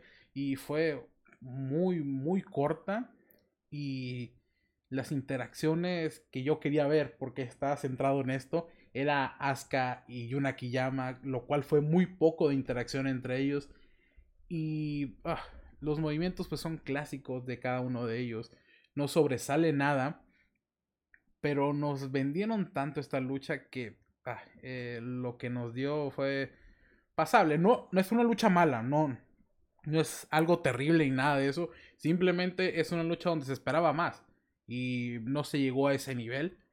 Eh, más sin en cambio, si la comparamos, tal vez con la expectativa que yo tenía, pero no, ya he hablado con varias personas y dicen que sí, esta lucha era para robarse la noche, pero nos dieron los que no tuvieron que dar. al final, eh, si no estoy mal, creo que Saki Akai y Yuna Kiyama se llevan la lucha. Vamos con la lucha que sigue, para no perder tanto tiempo. Eh, teníamos la, la segunda defensa Mm, segunda primera defensa del campeonato extremo de DDT, teníamos a... Perdón, se me fue un poco el micro. Teníamos a Yanela contra Shunma Katsumata en una lucha, obviamente, extrema. Esta lucha es totalmente entretenida. No le puedo dar crédito a otra cosa. He visto luchas más entretenidas, no voy a negarlo. Pero eh, obviamente también por este título, pero Joe Janela sí fue. Se la sacó Joe Janela, vamos a decir otra cosa. Eh, los spots con Shunma son muy buenos. Ese spot desde el segundo piso, creo que es del, del Ottawa World, si no estoy mal. Eh, que hace Shunma con esa plancha directamente hacia Joe Janela. Cuando ponen la cama de de alambre de púa, se quita Joe Janela, Shunma vuela y cae ahí. Y obviamente un spot que nunca puede faltar en DDT que es la bicicleta utilizada por Joey Janela, que es tremenda, le cae a la gente. La gente no se pudo quitar, pero ya fueron parte de la lucha por lo menos. Eh, el spot que hacen con las esposas eh, no me gusta tanto porque lo veo muy innecesario. Eh, Shunma hace como que le va a aventar las, las llaves de las esposas a, al público, pero al final regresan esas llaves. Shunma sigue eh, intimidando a Yuyanela con que no se las va a dar, pero al final sí se las da. Eh, bueno, se las quita Yuyanela a la fuerza. Se quita a las esposas y tenemos este final donde Yuyanela primero hace un lance desde, desde unas escaleras en un. Creo que fue en un footstomp. Y después vuelven a subir los dos y hace un Dead Valley Driver para concluir con la lucha. Y pues Joe Janela sigue reinando. Tuvo el fin de semana pasado una defensa por ese título, la cual pues es una lucha scramble de GCW en escaleras, donde el ganador se llevaba un six pack de cervezas y ese título. Obviamente ganó Joe Janela eh, y va a seguir esta alianza con GCW. Ya se ha dicho que también GCW va a viajar a Japón. Esto es un paréntesis, va a viajar a Japón otra vez con Freedoms. Y varios de su talento ya ha sido anunciado. Pueden ahí ver las redes sociales de, de GCW. Pero sí, va a seguir esta alianza de GCW y varias empresas en Japón. Y veremos qué sigue para el reinado de Joey Janela. Teníamos otra lucha. Eh, esta lucha era por el campeonato universal. Era Masahiro Takarashi contra eh, Yuki Bueno. Eh, esta lucha no esperaba mucho, la verdad. Masahiro a mí nunca me ha gustado en individual. No voy a mentir. Él a mí me gusta más en táctil. Pero aquí fue una buena lucha. Bueno ayudó demasiado en la lucha. La guerra de back suplex. esa también batalla porque Masahiro quería hacer su sunset flip y nunca pudo. Tuvo que ayudar al árbitro para hacer uno. Después él ya pudo conseguir su sunset flip. Y bueno, eh, esa sí se resume la lucha, ¿no? Masahiro queriendo conseguir su sunset flip hasta que por fin lo logra y no es suficiente para bueno. Después, bueno, termina ganando, siendo el nuevo campeón eh, universal de DT con este reinado de Masahiro que es de los más olvidables. O sea, el campeonato universal ha tenido, bueno, uno que otro bueno campeón, unos muy top, los demás no tanto, pero sí es de los peorcitos Masahiro en esto. Después de esta lucha, se nos confirma que para el evento en el Korakuen Hall el próximo 25 de septiembre tendremos una lucha que nunca me lo hubiera imaginado, pero que en papel se escucha como una Dream Match, donde tenemos a Yuki Bueno, no sé si defendiendo su título, creo que sí, contra el inglés, si no esté mal, Cara Noir. Tú, Charlie, ¿qué opinas de esta lucha? Si conoces a Cara Noir, si ves como una gran alternativa, ¿qué opinas de esto? Sé quién es Caranoir, pero creo que Caranoir, pero creo que nunca lo he visto luchar. Eh, la verdad. Si te doy un ejemplo, es como muy. Uh, muy storyteller. Se queda rollo pintado y tal, sí. Es muy storyteller. Yo más, yo más de eso te digo, eh, porque no sé decirte mucho de ese combate. igual es bueno, no sé, yo quiero es muy bueno. Yo te digo más, a nivel de cartelera, para ser eh, eh, Peter Pan, yo creo que fueron un poco cortos. Entiendo que todavía hay sus restricciones y. Bueno, el Ota City tampoco. El General Generation de Ota City tampoco es que sea ahí el gran. Esto, pero no sé, porque si ya que te traes, que lo vas a hablar ahora, pero bueno, ya que te traes a Taquesita, eh, aquí llama a bueno y tal, igual los puedes poner en combates de algo más de nivel. Y bueno, pues tienes igualmente tus combates extremos, tus combates cómicos, tus cosas graciosas, pero bueno, podríamos tener un poquillo mejor. Y el combate entre Bueno y Caranoir, pues por lo menos es algo distinto. Ah, te traes a alguien que, que yo sé que era campeón de Progress en la época mala. Solo se lo conozco de eso y de, bueno, alguna foto le vi, pero nunca lo he visto luchar. Supongo que será bueno. No está mal, es alguna, algo diferente y si lo posicionas de manera fuerte, viniendo retando ya por un título, pues igual te ganas otro main eventer, no lo sé, a ver cómo, a ver cómo fluye, pero bueno, por lo menos me llama la atención ese combate, a ver cómo, a ver cómo van. Pero definitivamente esta cartelera debería haber sido más potente de lo que fue. Te dejo continuar. Sí, adelante. Iba a hablar de esos tres combates porque, como dices, la demás cartelera no es importante, así que te dejo con el main event para que concluyamos con esto. Pues Usada Higuchi contra Tetsuya Endo eh, por el KOD Open Title. La verdad es que combate que, mm, en cuanto a historia, tenían bastante, ¿no? Endo, el quizás se podría llamar intento de ace fallido más o menos cuestionable eso. Eh, hay gente que puede argumentar en contra y a favor. Para mí claramente no llegó al nivel que sí que consiguió con Osuke Takeshita. Higuchi quizás el eterno olvidado que sí que se le intentó ya incluso en 2015, hace ya mucho tiempo, ¿no? Eh, cuando estaba Harashima todavía en la cima y Takeshita yendo todavía no habían llegado. Como que posicionarse como el futuro de la empresa, pero que nunca realmente lo posicionaron ahí, ¿no? Llegando a enfrentarse a Harashima Creo que fue en el main event también de, de un el Peter Pan, o uno de sus eventos más importantes en su momento. Nunca llegó ahí. Para mí, eh, es, puedo decir, de mis luchadores favoritos en Japón en la actualidad. si no es por sería mi favorito de DT, eso sin duda. Y el combate ya yendo en sí, Endo, que tuvo que dejar el título vacante por el incidente con Nakajima, ¿no? En Cyber Fight, pues se enfrenta aquí a Higuchi, que, que consiguió el título después de ganar, creo que ganó el torneo, si no me equivoco, el King of DDT, una coronación la verdad genial y me encantó, me, o sea, estaba un poco de bajona con DDT porque sabía de Takeshita y no me estás eh, dando tanto nivelendo, pero la verdad es que eso me, me, devolvió eh, de nuevo a las, a las garras de DDT y yo con mucho gusto.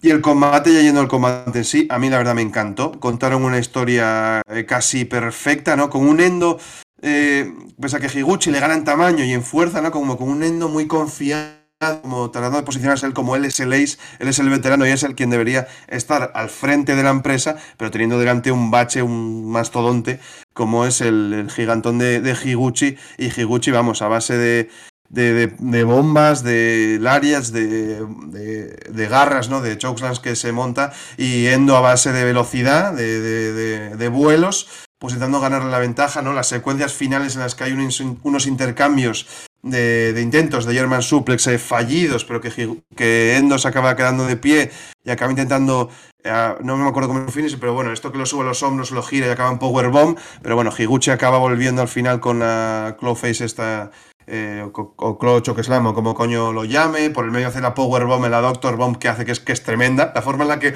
hace la Power Bomb y hace casi les pagar a la vez es espectacular. Y la verdad es que el combate me encantó, es todo lo que esperaba de este, de, este combate, no cayó en las deficiencias que sí que yo creo que tiene Endo, a veces de selling, a veces de que le falta algo de storytelling y demás, y se va mucho al, al high flying y, se olvida de otras cosas. En este combate no fue de ese estilo, fue más a, tratar de sobreponerse a la fuerza de Higuchi con su velocidad. No pudo ser así. Higuchi ganó, que estoy contentísimo que así, que no hayan ya eh, anulado el push a Higuchi porque haya vuelto Endo. Y la verdad es que no sé si es oficial ya, porque sé que se encararon, me imagino que sí. Pero ya eh, Takeshita ya salió a retarle. Y vamos, si te digo que ese Higuchi contra Takeshita es uno de los combates que más espero eh, lo que queda del año es que, vamos, eh, o sea, lo es, porque tengo unas ganas tremendas de verlos. Ambos están en un momento de forma espectacular. Higuchi ya sea en Eruption como tag con, con Sakaguchi, ahora en individual, para mí siempre ha dado un nivel tremendo y tengo unas ganas locas, locas, locas de ver ese combate. Y ya que Takeshita está que va que viene a IW, yo diría dar la victoria a Higuchi y, que gane a sus dos aces o eh, dos aces pasados y ya que se corone como pues la actual, no sé si cara de la empresa, pero como uno de los principales, eso sí. A ver qué acaban haciendo con ello, pero tengo bastantes, bastantes ganas de verlo. Yo eh, puedo hablar poco de este main event. A Higuchi yo no le he seguido tanto estos años, he estado reconectando con eh, DDT, pero aquí se me hacía a mí que iba a ser un un regreso de título, un... O sea, que Tetsuya iba a volver a ganar por lo que hice Charlie, ¿no? Después de ese KO que tuvo Nakajima en el Cyber Fight Fest, que ya parece que está teniendo accidente siempre en Nakajima, pero es otra cosa. Eh, pues aquí sí, fue aquí casi como eh, una guerra del gigante contra el pequeño. Eh, y, pero lo supieron llevar muy bien. A mí Higuchi, para no conocerlo, me sorprendió en esta lucha. Sin duda alguna, esta es la lucha de la noche y nadie se le puede sobreponer. Tetsuya Endo es calidad y ya me di cuenta que Higuchi también.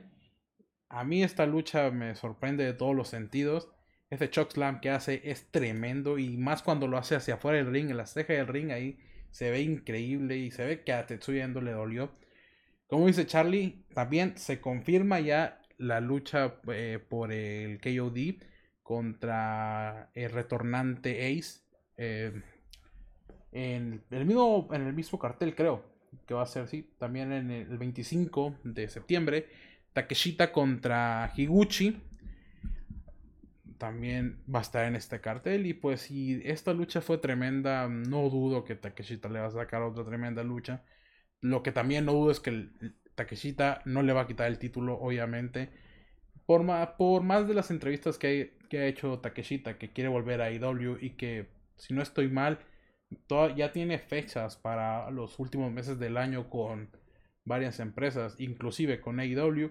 Y pues está bien, ¿no? Takeshita quiere expandir sus horizontes. Y Higuchi, pues a lo que yo vi, es una gran carta ya para DDT. Y pues con eso cerramos. Vamos con lo que sigue, que es una de las mejores empresas de este año que está cumpliendo su primer aniversario y a lo grande. Glade, eh, hasta las horas de hoy, 8 eh, de septiembre, ha tenido 32 shows.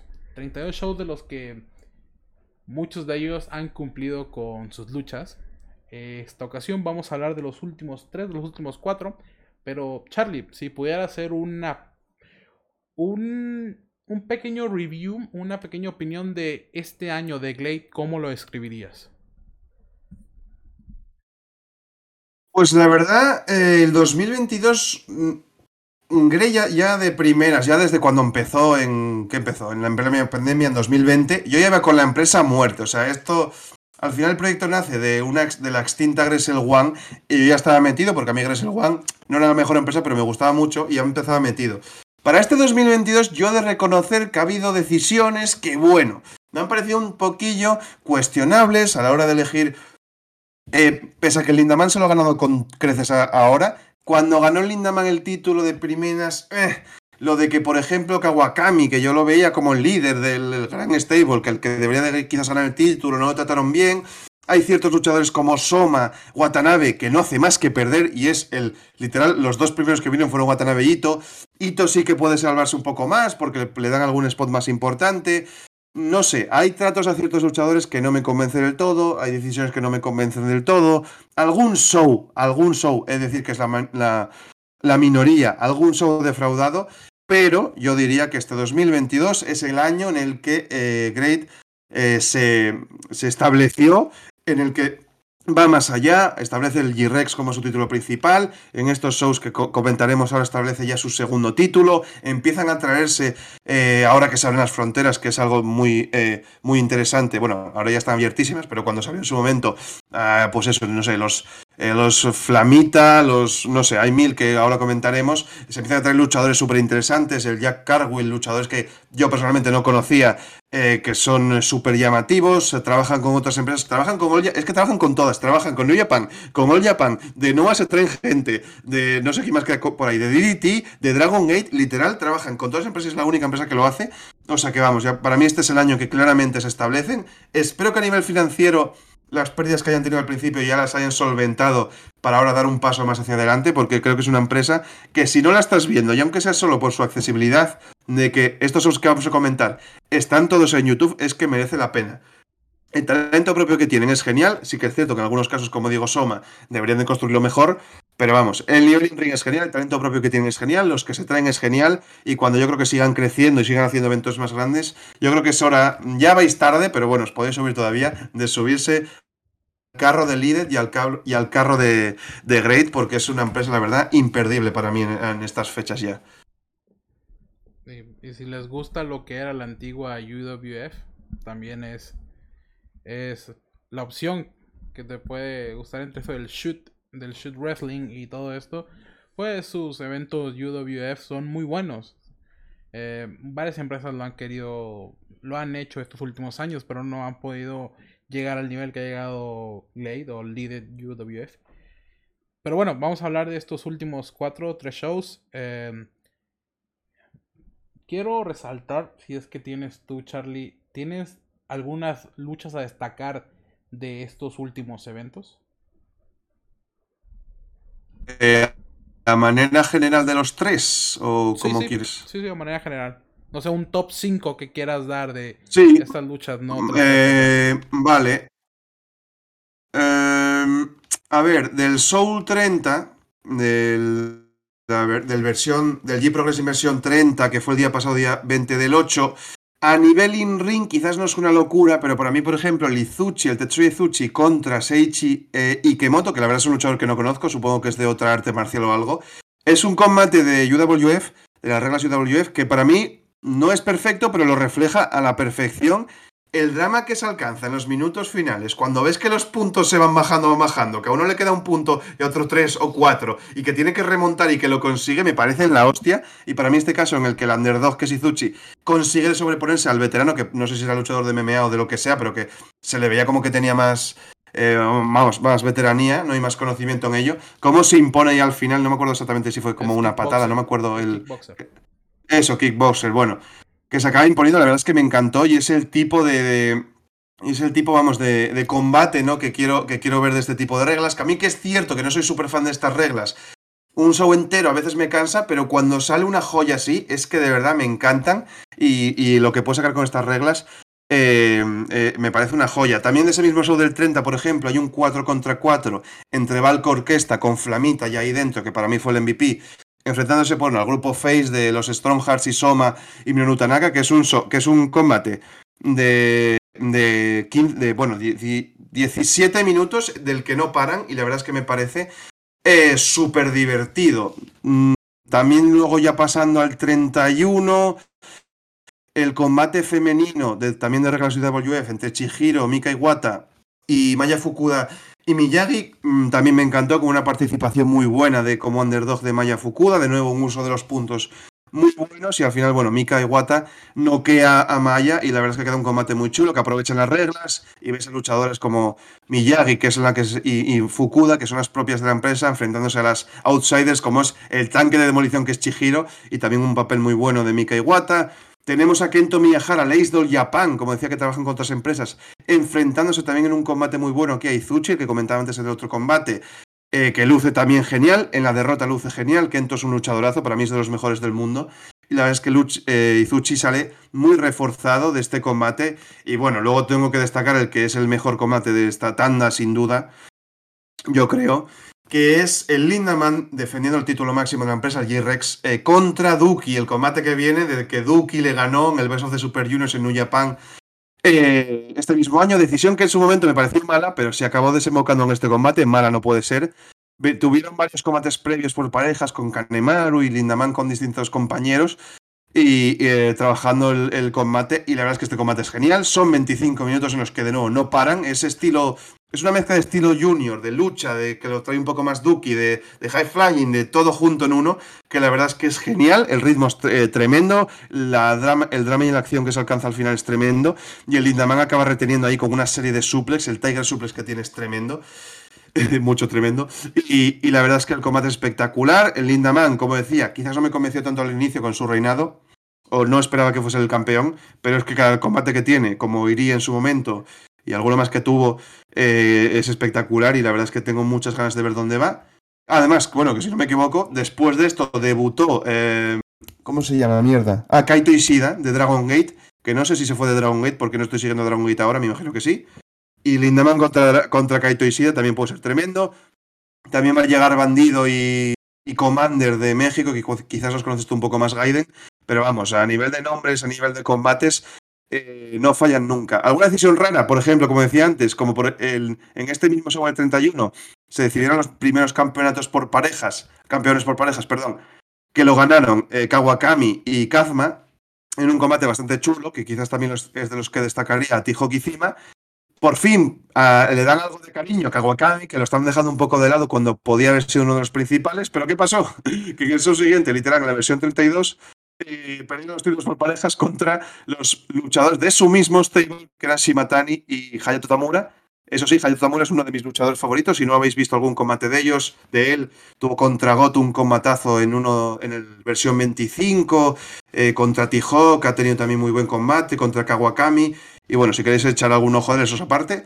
Pero bueno, que lo que digo, no es una empresa perfecta, hay, hay decisiones raras, trata gente de manera rara lo de hacer un torneo por el título y al show siguiente cambiar de manos el, cinturón dentro del su mismo stable, pues bueno, cuanto menos es cuestionable. No es malo, pero cuanto menos es cuestionable. Y Gaiden, no sé si tú tienes algún top o algo que comentar aquí, pero la verdad es que ha habido bastantes cosas interesantes por, por Great, sin duda. Ah, de hecho, pues es el top que tú diste es totalmente igual. No puedo cambiar más que sumar una lucha y hacer más, más hincapié en que Kento Miyahara y Tetsuya Sushi también junto a Lindaman contra Doki son tremendas luchas eh, increíbles, son imperdibles. Eso, pues bueno, de lo poco, mucho mal que ha tenido ese reinado de, de Lindaman, que a veces trata ahí de ganar y es como siempre lo ponen muy por abajo de sus rivales siempre da muy buenas luchas y creo que es de los reinados más estables de este año.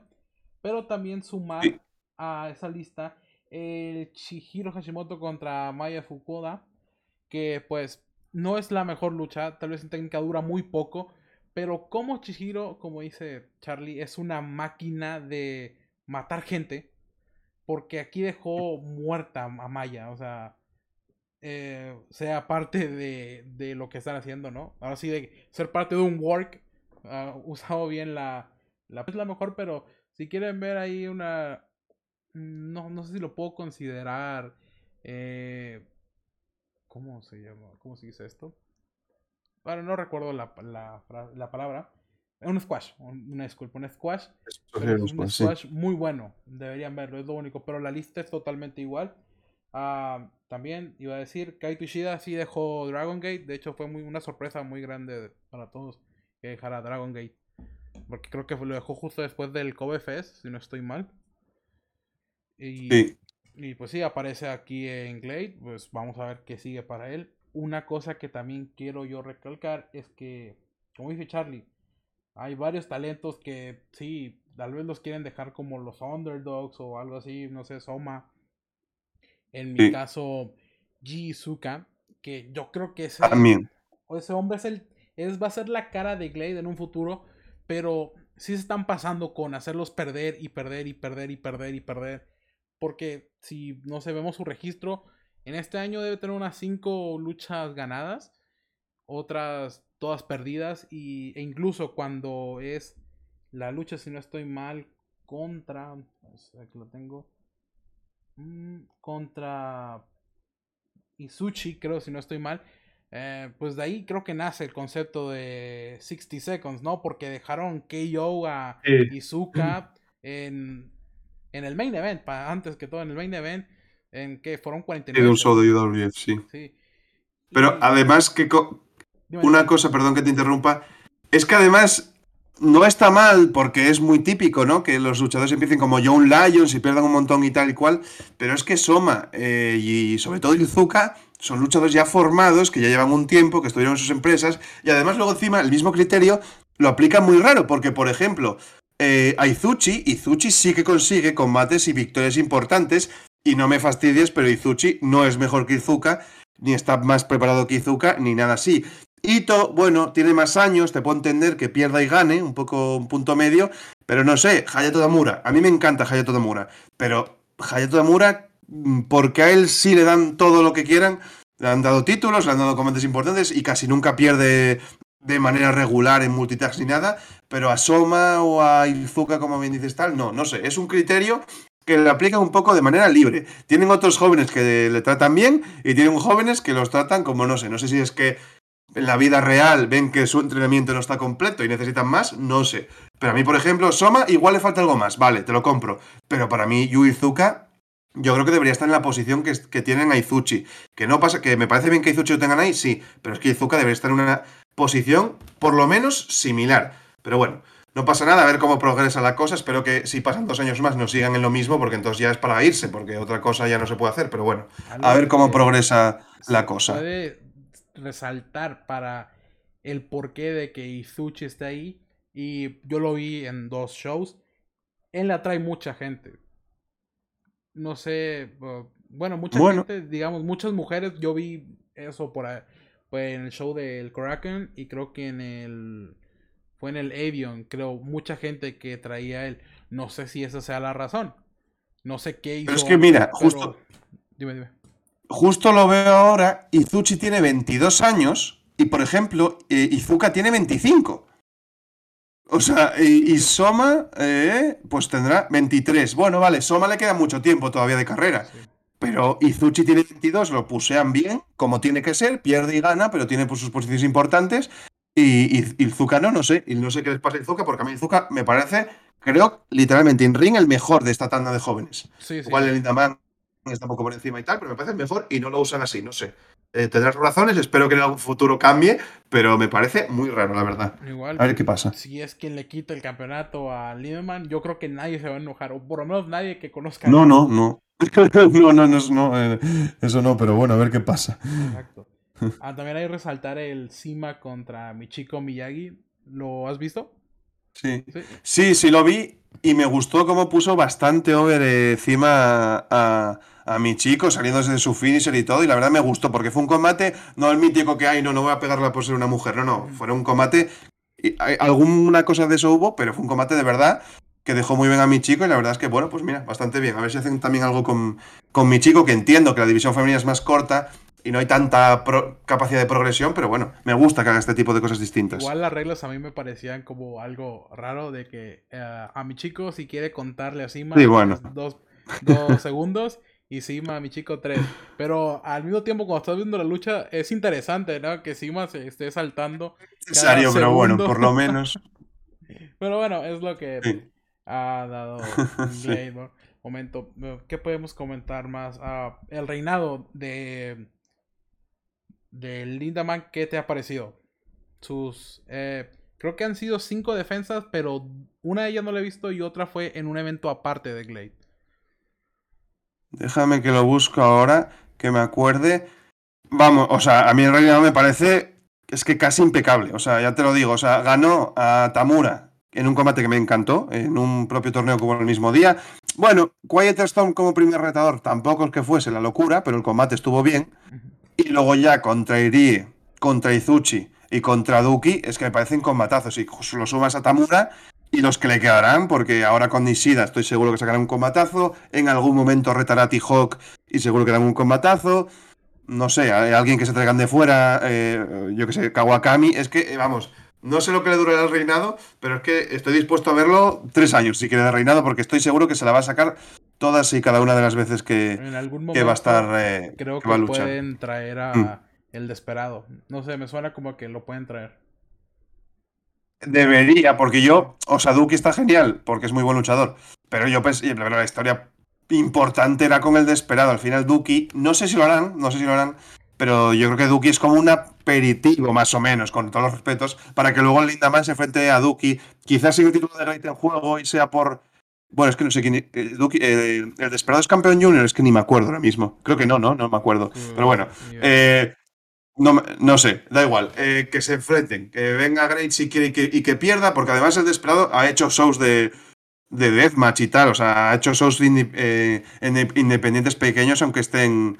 Aunque estén en New Japan. Así que, la verdad, sería, creo. Además, en un Korakuen o algo así, o incluso una arena más grande, el Desperado vende mucho.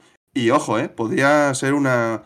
Una, un golpe sobre la mesa de, de Great si se puede entrar al desesperado a ver qué puede pasar por ahí, pero sería clave, la verdad. Lo perdió en junio el Junior. Ah, vale, vale. Sí, ando ya bastante perdido también. Japan, no te culpo. Ya. Ah, bueno, te decía, en SPW Battlefront 2022, no sé, aquí dice que Ni idea, debe de ser un Singapur. En Singapur. Un show en Singapur, no, ese no lo vi ni de coña. Andrew Thank. Igual está en YouTube. Sí, sí, creo que es de los que subieron por Puede estar en YouTube, pero no lo he visto. Ah, puede ser, pues no lo vi, no lo vi. Tal vez, pero bueno. ah, Seguro que es muy buen combate, ya verás. Fijo. Sí. Y digo, a estos combates de Lindaman, inclusive a ese que ponen en, en Battlefront, eh, son de larga duración, pero de inicio a fin siempre han sido muy buenos. Como dices, creo que nadie Mm. Esperaba eso de Quit Storm contra el Lindaman, pero fue una muy buena primera defensa. Sí, sí, lo fue. Eh, Ire contra Lindaman es de las mejores luchas de este año para mí. Y sin lugar a dudas es la mejor lucha en la historia de Glade. Bueno, ya bien, lo pongo De acuerdo. Y bueno, Charlie también está de acuerdo. Estoy de acuerdo, estoy de acuerdo, sí, sí, sí. La del primer aniversario aún no me la he visto, pero es Tetsuya y Sushi. O sea, no, no hay una falla. Eh, Duki también, de inicio a fin. Eso sí es literal de inicio a fin. Empiezan con un tope. Eh, creo que es un tope con hilo, si no estoy mal. Sí, sí, sí, no paran, no paran. Ajá, y desde ahí se va hasta arriba y pues es tremendo. O sea, lo decía antes de empezar el, el podcast con Charlie. eh, para mí es de los títulos que más importancia le han dado este año a nivel mundial. Yo veo bastante wrestling, pero no, no todo, no todo en general, pero a lo que yo veo creo que es de los títulos que más importancia le han dado y más respeto le han tenido en que no esté cambiando. No se puede decir lo mismo del su contrario, el G. ¿Cómo se llama el otro título? El. ah, El, Inf- el G-Infinity. G Infinity. O el G-Rex o cuál. G Infinity. El Infinity, el G-Infinity. El tag es Infinity, sí. Ah, bueno, bueno, eh, no se puede decir lo mismo de él. Y no es que, o sea, no es que estén y Kawahami, eh, los primeros campeones, se enfrentaban a la Bull Corkes, Check contra Hayato, Tamura. Y pues, iba a ser una buena. Los nombres eran buenos para empezar una defensa por un título eh, nuevo. Pero que nos sorprenden que la primera lucha de Bull Corkes con el G-Infinity se cambia el título a la Bull Corkes. ¿Por qué? No tengo idea. ¿Tú, qué opinas, Charlie? Pues es, como decías, estas decisiones raras, que no son terribles, pero son raras, que no le encuentro demasiado la lógica, porque si fuese parte de una historia de Simatani y Tamura separándose, quizás algo un poco más grande, bueno, vale. Pero en la primera defensa, quitarle el título dentro de tu propio stable, ¿qué sentido tiene? Es que no, no le veo sentido. Cuando encima, no tengo dentro de la cartera, pero Tamura y Simatani, si querían haber sido en plan reestructurarlo y que fuesen ellos los primeros campeones por lo que sea, en plan yo que sé, Kawakami se va a ir o lo que sea. Pues coño, lo haces y lo buqueas mejor desde el principio. No sé, no tengo idea cuál fue la idea, la, razón. Mm, Simatani me gusta, eh, Tamura me encanta, me gusta más que Kazma, pero no sé, a mí la idea principal yo creo que tenía que haber sido Tamura y Kawakami los principales, que, o sea, los primeros campeones por parejas, y tienes ahí un tag más fuerte, que, bueno, me imagino que lo hacen simplemente para que haya alguien que pueda perder de los dos y por eso hacen equipos así un poco más compensados. Pero la razón de esto, no sé, no la veo muy clara. Seguro que hay buenos combates, que sea venga quien venga. No sé quién son los siguientes retadores, porque después de este combate aparecieron como el Toll Roster. O sea, yo sé, mm, no sé si. Creo que los del 60 Seconds van a retar y alguno más va a retar por ahí, porque todo el mundo se puso a señalarse a todo el mundo. No sé qué va a pasar ahí. Pero vamos, eh, combates buenos van a salir, segurísimo. Pero que esto tiene sentido, eso ya no lo tengo tan claro.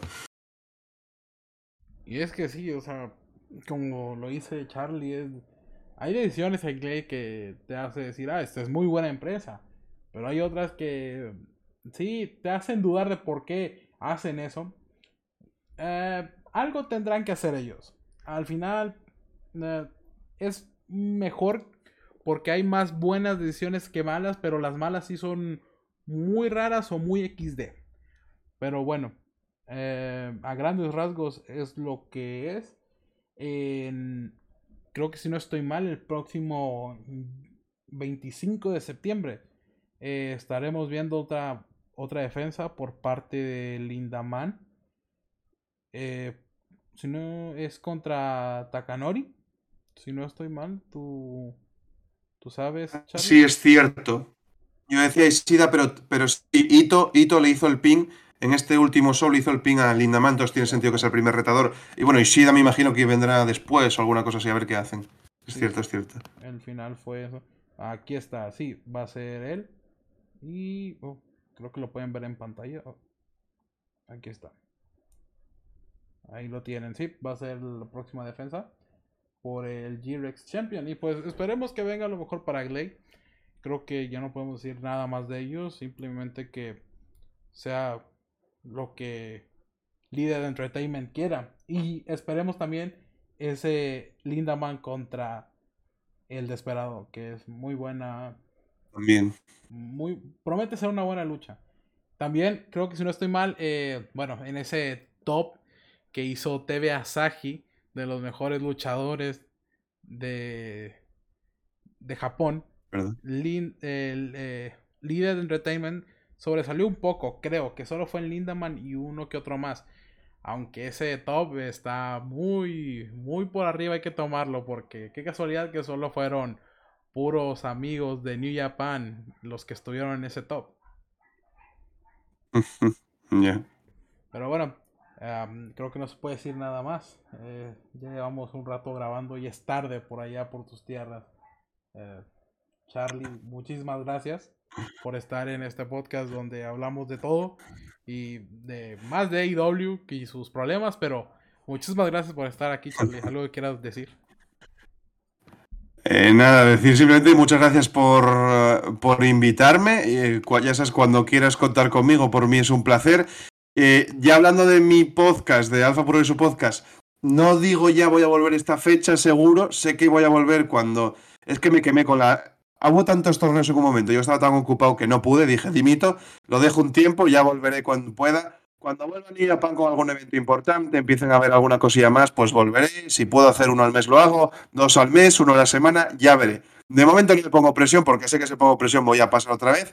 Pero bueno, yo siempre Mm, porque es un poco más fácil. Si alguien me invita a participar en un podcast, yo por mí estoy abierto. Con que encuadremos un poco horarios, como hago aquí con, con Gaiden, pues perfecto. Y para adelante, porque en Japón sigue habiendo un montón de cosas interesantísimas de las que de las que hablar y vamos, toda esta ronda de Great que hemos hecho ahora, la verdad es que me ha devuelto mucho las ganas de ver todavía más Puroresu y lo dicho, muchísimas gracias por haberme invitado y un placer absoluto haber estado por aquí. La próxima vez que hable con Charlie te vamos a hablar de Yoshi, Charlie, ¿eh? Pues bueno, pues, pues genial. Me pongo, me pongo al día con lo que toque y para adelante.